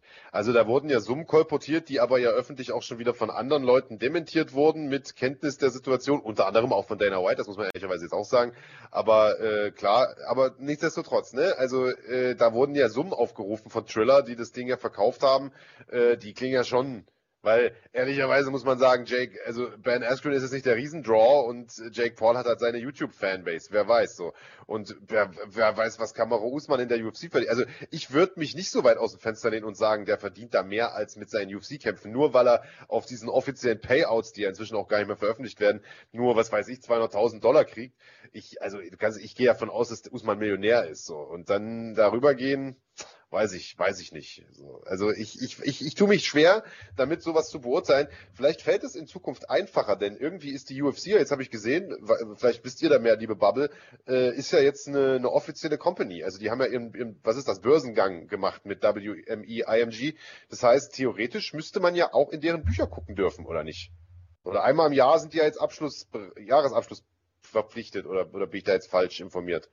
Als, nee, als BWLer. musst du das machen. Nee, nee, klar, ja. müsstest du machen, klar. Kann man ja äh, mal reingucken, was die dann wirklich auszahlen, meine ich. So, ich meine, dann weiß man immer noch nicht, was sie unter der Hand äh, da äh, den rüberschieben sozusagen. Aber, aber unter äh, der Hand gibt's ja dann nicht mehr. Eigentlich nicht, weil es ja dann Schwarzgeld sozusagen, ne? Ja, ja, nee, geht ja nicht. Du wirst es ja trotzdem als, als Betriebsausgabe ja. Äh, Fighter Payment deklarieren müssen. Ähm, die, die geben denen das ja nicht in einem Geldkoffer dann. Ähm, ja, also erstmal zartes Reline 91, danke, Truth Hurts. Schreibt hier, in einem Jake Paul Fight steckt auch ein bisschen mehr als in einem Kraniotakis Fight. Da ist die Kommission moralisch noch ein bisschen flexibler. Äh, danke für das Herausarbeiten des Offensichtlichen. mein, mein Ego, mein Ego ist eh schon verschwindend gering, weil ich hier mit Marc immer wöchentlich eine Show machen muss. Danke. Ähm, aber ja, natürlich, der Typ hat 20,4 Millionen äh, Abonnenten auf YouTube. Ähm, ich sag mal so, wir sind ja auch auf YouTube und wissen, wie schwer das ist, die zu bekommen. Und wenn du dir jetzt überlegst, dass ein Bruchteil davon sich so ein Pay-Per-View kauft, ich glaube schon, dass da einiges an Kohle drin ist. Und wenn du einen Pay-Per-View-Cut bekommst als, als Gegner von, von Paul, dann, dann macht es schon Spaß. Ja, kann schon sein. Aber die Frage, die wir ja ursprünglich mal stellen wollten, ist ja auch gar nicht so richtig. Äh, also man, es gibt ja einen Markt dafür, ja. Brauchen wir, also ja, im Prinzip seid, seid ihr ja alle schuld, also ihr jetzt nicht persönlich Schlagwort Nation, sondern die, die Fans grundsätzlich, die Geld dafür bezahlen und somit so einen Hype überhaupt ermöglichen. Die Frage, die ich mir gerade stelle, ist, äh, da ja Conor McGregor so ein bisschen auf dem absteigenden Ast ist und die Medien ja auch nicht mehr viel zu berichten haben dadurch, denn die stürzen sich natürlich auf solche polarisierenden Personen ganz besonders äh, und äh, eher vielleicht auf den Kamaro Usman, der eher sportlich überzeugt, aber von der Persönlichkeit her vielleicht ein bisschen flacher ist, sage ich jetzt mal vorsichtig. Ähm, ist das der neue Conor McGregor? Also nicht sportlich, da brauchen wir uns nicht unterhalten, aber was medialen Hype angeht, was den Einfluss auch angeht, was, also ich meine, bevor Conor kam, hätte ja niemand gedacht, dass es möglich ist, dass ein Typ aus der UFC rübergeht und macht einen Boxkampf gegen Floyd Mayweather und Dana White hängt mit da drin und äh, wird Mark de Copro Das war ja Neuland. Ist Jake Paul der neue Conor McGregor, der sagt, ich, ich, ich breche diese Grenzen auf und mache jetzt plötzlich Kämpfe möglich, Kamaro Usman gegen einen Boxer oder was weiß ich was für eine Scheiße? Was glaubst du? Oder was glaubt ihr auch? Äh, ich glaube, das ist eine gute Frage. Und ähm, natürlich darf man eine Sache nicht außer Acht lassen. Du hast sie zum Glück schon direkt gesagt, trotzdem, um den Shitstorm so ein bisschen von dir abzuwenden und auch, weil ein bisschen was bleibt auch an mir hängen dann ja. Ähm, man darf nicht sportlich das miteinander vergleichen, was äh, Jake Paul gemacht hat mit dem, was Conor McGregor gemacht hat. Also Conor McGregor ist ja auf der einen Seite aufgrund seiner Personality, aufgrund seiner Leistungen am Mikrofon irgendwie so groß geworden, aber er hat halt einfach wahnsinnige sportliche Erfolge gefeiert. Und der kann wirklich was, gar keine Frage. Ähm, aber wäre es nicht, und das ist jetzt vielleicht auch nochmal ein bisschen äh, provokant formuliert, wäre es nicht vielleicht sogar noch beeindruckender, wenn jemand mit weniger Skills eine ähnliche Größe erreichen würde in der in der Medienlandschaft. Ja. Also weil ich glaube, dass wir dass wir davon ausgehen können, dass Jake Paul weniger Skills hat im Boxen als äh, Connor im MMA. Weiß ich nicht, ob wir da lange drüber diskutieren müssen, aber er ist für mich im Moment gerade ein Draw, der ist noch nicht so ganz wie so groß wie McGregor an seinem Zenit war, aber ist schon auf dem Weg dahin. Ja, ich glaube auch, Mann. Und das zeigt halt auch, wie, wie wenig Kampfsportinteresse außerhalb der Kampfsportbubble ja da ist, wenn man ehrlich ist. Weißt du? Also klar, schalten zu einem McGregor-Kampf, kaufen zwei Millionen Leute den Pay-Per-View für 70 Dollar, aber die kaufen den halt einfach nur, weil sie ein Event sehen wollen. Nicht, weil sie interessiert sind an einem Kampf per se. Weißt du? Wenn Conor McGregor Golf spielen würde, hätten die das auch gekauft. Oder wenn der Tischtennis spielen würde. Weißt du, die wollen, die sind interessiert an dieser einen Person und deswegen äh, das ist wie wenn du, was weiß ich, äh, in, in München bist, du gehst in die Allianz Arena und siehst da die ganzen, äh, die ganzen Touristen aus China und was weiß ich wo. Die sind ja keine FC Bayern München Fans, sondern die wollen mal an diesem Event teilhaben. Und das ist dann dasselbe wie diese Leute, die für 10.000 Dollar eine Karte für den Madison Square Garden kaufen, um McGregor kämpfen zu sehen. Und ich glaube, da geht die Reise irgendwie auch mit Jake Paul hin. Es ist vollkommen egal, ob der kämpfen kann oder nicht. Also sicherlich kann der eine, eine, eine gerade Hand schlagen, aber der ist ja weit entfernt von ne, von einem Profisport oder von Weltmeisterkaliber sozusagen. Aber darum geht's nicht. Die Leute wollen einfach nur diesen Typ sehen. Und das ist halt, das finde ich halt ein bisschen schade. Also ich hätte gedacht, wenn der Kampfsport schon in den Mainstream schwappt, dann gucken die Leute das auch des Boxens willen, so wie es vielleicht damals bei Muhammad Ali war. Zumindest, also lasse ich mir immer sagen, dass das damals so war. Dass man wach geblieben ist, um den Boxen zu sehen und nicht nur um, oder ist man da auch nur dabei gewesen, weil das einfach eine Pop- Kulturgeschichte war. Weißt du, wie ich meine? Ich weiß genau, was du meinst. Äh, Frank Hilger hier Fünfer rausgehauen, sagt coole Show und danke. Wir geben den Dank, Dank zurück. Äh, wir werden den Fünfer gut investieren. Ähm, äh, äh, das Ding hat viele Ebenen. Ähm, das Ding hat viele Ebenen und ich glaube, wenn wir eine Sache wissen über die UFC und über Dana White, ist, dass Dana White sich sehr schnell Meinungen macht, dass er mit seiner Meinung nicht hinter dem Berg hält und teilweise sehr klare Meinungen hat. Aber er hatte auch mal die Meinung gehabt, es wird niemals Frauenkämpfe in der UFC geben. Und er fand es auch mal irgendwie ziemlich äh, affig, drüber nachzudenken, James Tony in der UFC kämpfen zu lassen. Und diese Sachen sind alle passiert. Deswegen meine Frage mal, wenn du mal, mach mal eine, eine Zahl, eine, eine Prozentzahl dran. Wie wahrscheinlich ist es, dass wenn Jake Paul noch ein bisschen stichelt, noch zwei, drei Leute weghaut, dass wir Jake Paul in der UFC sehen werden? Ich würde das vielleicht mal rüberschieben an Zartes Rehlein 91, nach wie vor noch äh, bester, be bester Name hier, Zartes Rehlein 91. Der sagt, Problem ist, also das ist die perfekte Antwort auf deine Frage, deswegen äh, lese ich das mit vor. Der sagt, Problem ist, dass McGregor sich nach ganz oben hochgepokert hat. Hätte kein Hardcore-Fan äh, für möglich gehalten. Jake Paul hat nur leider nicht so ein gutes Blatt zum Pokern. Und das mag, das, also ich glaube, das könnte tatsächlich der Punkt sein, an dem das nachher platzt. Denn du hast ja was gesagt, Andreas, was vollkommen stimmt. Connor hat ja immer seine Sprüche auch äh, der hat ja abgeliefert. Jeder hat gezweifelt und hat gesagt, naja, wenn der das erste Mal einen Ringer kriegt, dann verliert er. Dann hat er gegen Chad Mendes den Interimstitel gewonnen. Ja gut, aber wenn er einmal einen wie Jose Aldo so ein Kaliber äh, vor die Brust legt, dann verliert er, boom, hat den umgemäht. Naja gut, aber im Leichtgewicht, also jetzt hat er sich übernommen. Boom, haut da den Eddie Alvarez um und so weiter. Bis dann jetzt irgendwann der Fame ihn so aufgefressen hat, dass er vielleicht, muss man sagen, vielleicht nicht mehr derselbe ist. Aber Jake Paul, wie hoch ist dessen Decke? Wie hoch, wie weit kann der wachsen? Wenn der wirklich jetzt mal angenommen gegen Kamaru Usman kämpft. Kamaru Usman schlägt den noch tot, oder nicht? Klar, natürlich. Also. Aber es also braucht ja vielleicht keinen Kamaru Usman. Es braucht vielleicht, also, ich meine, das ist ja auch kein Zufall, dass sie sich Ben Askren ausgesucht haben. Ähm, und trotzdem haben vorher ein paar Leute gesagt, naja, Ben Askren ist ja irgendwie ein ne, Elite-Athlet und so weiter und so fort. Den, der sah ziemlich schlecht aus. Also, der weiß mal, ja. vielleicht, holt er, vielleicht holt er sich noch irgendeinen hoffnungslosen ehemaligen MMA-Kämpfer oder weiß ich nicht was und gewinnt das Ding auch noch. Und auf einmal wird er größer, als wir uns das vorstellen. Vielleicht hat er ja bessere, vielleicht hat er Trümpfe in der, in der Hinterhand, von denen wir überhaupt nichts wissen ich weiß gar nicht, wer es geschrieben hatte. Jetzt habe ich, äh, Moment, uh, Empty Carpet Fishing war's. Äh, guter Mann, der sagt, sollte nicht Connor gegen Paul der Money Fight schlechthin sein. Vielleicht laufen da auch alle Schienen gerade hin, weißt du? Er baut sich da noch gegen ein, zwei Typen, die ansatzweise einen MMA-Bezug haben, auf. Ich denke da jetzt an solche Figuren wie einen Ken Shamrock oder was weiß ich, solche Typen, weißt du, die ah. äh, vielleicht notfalls auch sagen, weißt du was, wenn die Kohle stimmt, bin ich mir eine Hand auf dem Rücken oder was weiß ich.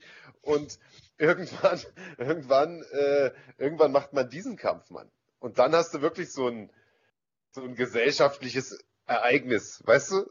Und dann denkt man sich, Alter, früher sind sie wach geblieben und haben den Rumble in the Jungle geguckt, weil das war das gesellschaftliche Ereignis. Und heute siehst du einen abgehalfterten, Entschuldigung, Connor gegen, gegen Jake Motherfucking Paul. Alter, ich will es mir gar nicht vorstellen. Also abgefahrene Zeiten, in denen wir leben. Äh, kommentiert doch mal gerne hier unter das Video und sagt, für wie wahrscheinlich haltet ihr es, dass äh, Jake Paul größer wird als Conor McGregor? Wie viel Prozent? Vielleicht macht es in Prozentangaben, vielleicht sagt ihr unmöglich. Vielleicht denkt ihr sogar, dass Jake Paul schon größer ist. Zumindest mal, also ich sag mal, ist er jetzt größer schon als, als Conor? Also ist er größer als Conor auf seinem Zenit? Nein. Aber ist er jetzt schon ein größerer Name als Conor McGregor? Interessanter, relevanter? Ja, das würde mich auch mal interessieren, was ihr dazu sagt. Ansonsten würde ich sagen, sind wir für heute eigentlich am Ende diese Schubserei-Geschichte. Das holen wir vielleicht beim nächsten Mal nach. Wird ja nicht die letzte Schubserei gewesen sein, letztes Wochenende. Da wollten wir eigentlich nochmal drüber sprechen. Aber wir sind da langsam schon am Ende angekommen. War wieder mal eine volle Sendung. Wir haben, wie gesagt, in den nächsten Tagen, in den nächsten Wochen noch jede Menge Futter für euch. Äh, ich sage es nochmal, am Montagabend seht ihr hier bei uns auf dem Kanal RCC, also MMA Premium. MMA muss man sagen, aus Russland eine wirklich absolut hervorragende Organisation, top produziert, einige vielversprechende künftige Talente und einige jetzt schon äh, äh sehr, sehr starken internationalen Kämpfer. Ähm, dazu haben wir natürlich auch unter der Woche wieder äh, Material ohne Ende des Voraushauen und sind nächstes Wochenende zurück mit dem Schlagwort Podcast. Und falls es euch äh, nicht aufgefallen ist, wir haben noch gar nicht getippt für nächste Woche. Das hat den Hintergrund, dass noch nicht wirklich viele Kämpfe stattfinden feststehen, also hundertprozentig zumindest nicht. Eigentlich sollte ja äh, TJ Dillashaw sein Comeback gegen Corey Sandhagen feiern. Das ist leider äh, geplatzt wegen einer Cut-Verletzung bei, bei äh, Dillashaw. Äh, kommentierst du das Ganze? Nein, Sepp ist dran, ne? Nächste Woche. Genau, Sebastian ist dran, ja. Okay, also habt ihr die Freude da mit Sebastian Hackel und wir reichen wir nach. Dieser, ja. Reichen wir nach, genau, unter der Woche dann irgendwie bei Instagram einfach mal gucken, äh, fighting.de, gerne auch mal unsere Accounts auschecken, äh, at Mark Bergmann, at Andreas Kanutakis, ne? Oder PD Kanutakis? Nein. Äh, Andreas Kanutakis auf äh, Instagram, auf Twitter BD Kanutakis, weil da darf man nicht so lange Namen schreiben. Hm. Ja, der Name ist wirklich scheißlang, das stimmt. War bestimmt früher auch immer bei den Highscores schwierig, wenn du gedaddelt hast, oder? Wenn du dann. Ja, also im nächsten Leben hoffe ich, dass ich Tom Poe heiße. Sehr gut. Den Zopf, den Zopf hattest du ja zumindest schon mal eine Zeit lang. Richtig. Der Tongpo äh, Gedächtniszopf. Alles klar, in diesem Sinne, wir verabschieden uns, äh, treten hier in der Zwischenzeit vor irgendwelche Pfeiler, bis der Putz von der Decke bröckelt und verabschieden uns bis nächste Woche. Äh, 18 Uhr gibt's den nächsten Schlagwort Podcast wieder am Sonntag. Das war's von uns für heute. Bleibt gesund, macht es gut und haut rein. Bleibt cremig. Eine neue Ära für MMA. Wir könnten hier an der Wiege von etwas vermeintlich Großem stehen. Deutschlands bekannteste Hotels und NFC werden Schauplatz der besten Fights des Jahres. Da geben wir maximales Tempo. Ich denke, mit der Maritimkette in Kombination werden wir kaum aufzuhalten sein. Neun Kampfabende, spektakuläre Duelle, ausgezeichnete Gastronomie und erstklassiger Komfort aber auf alle Fälle unterhaltsam. Mit Licht und mit Musik, mit Dynamik, Einlauf der Kämpfer, also Gänsehaut wollen wir haben. Ab sofort in allen Maritimhotels in ganz Deutschland. Den Startschuss geben zwei der besten Federgewichte des Landes, Nico Samsonice und Mohamed Trabesi. Krasser Kampf, also es wird wirklich Feuerwerk, Alter, es wird gerockt. Ich glaube, da sollte man nicht blinzeln, weil der Kampf kann ganz schnell zu Ende sein. Ich liebe es, ich liebe es, Menschen auszunocken. Live und exklusiv auf dem Fighting YouTube-Kanal. Damit wir langfristig erfolgreich sein können, gehört Fighting.de einfach an die Seite der NFC. Da bin ich mir sehr sicher. Die National Fighting Championship, das große NFC-Wochenende mit der NFC Series und NFC 3 am 22. und 23. Mai live auf dem Fighting.de YouTube-Kanal. Bye.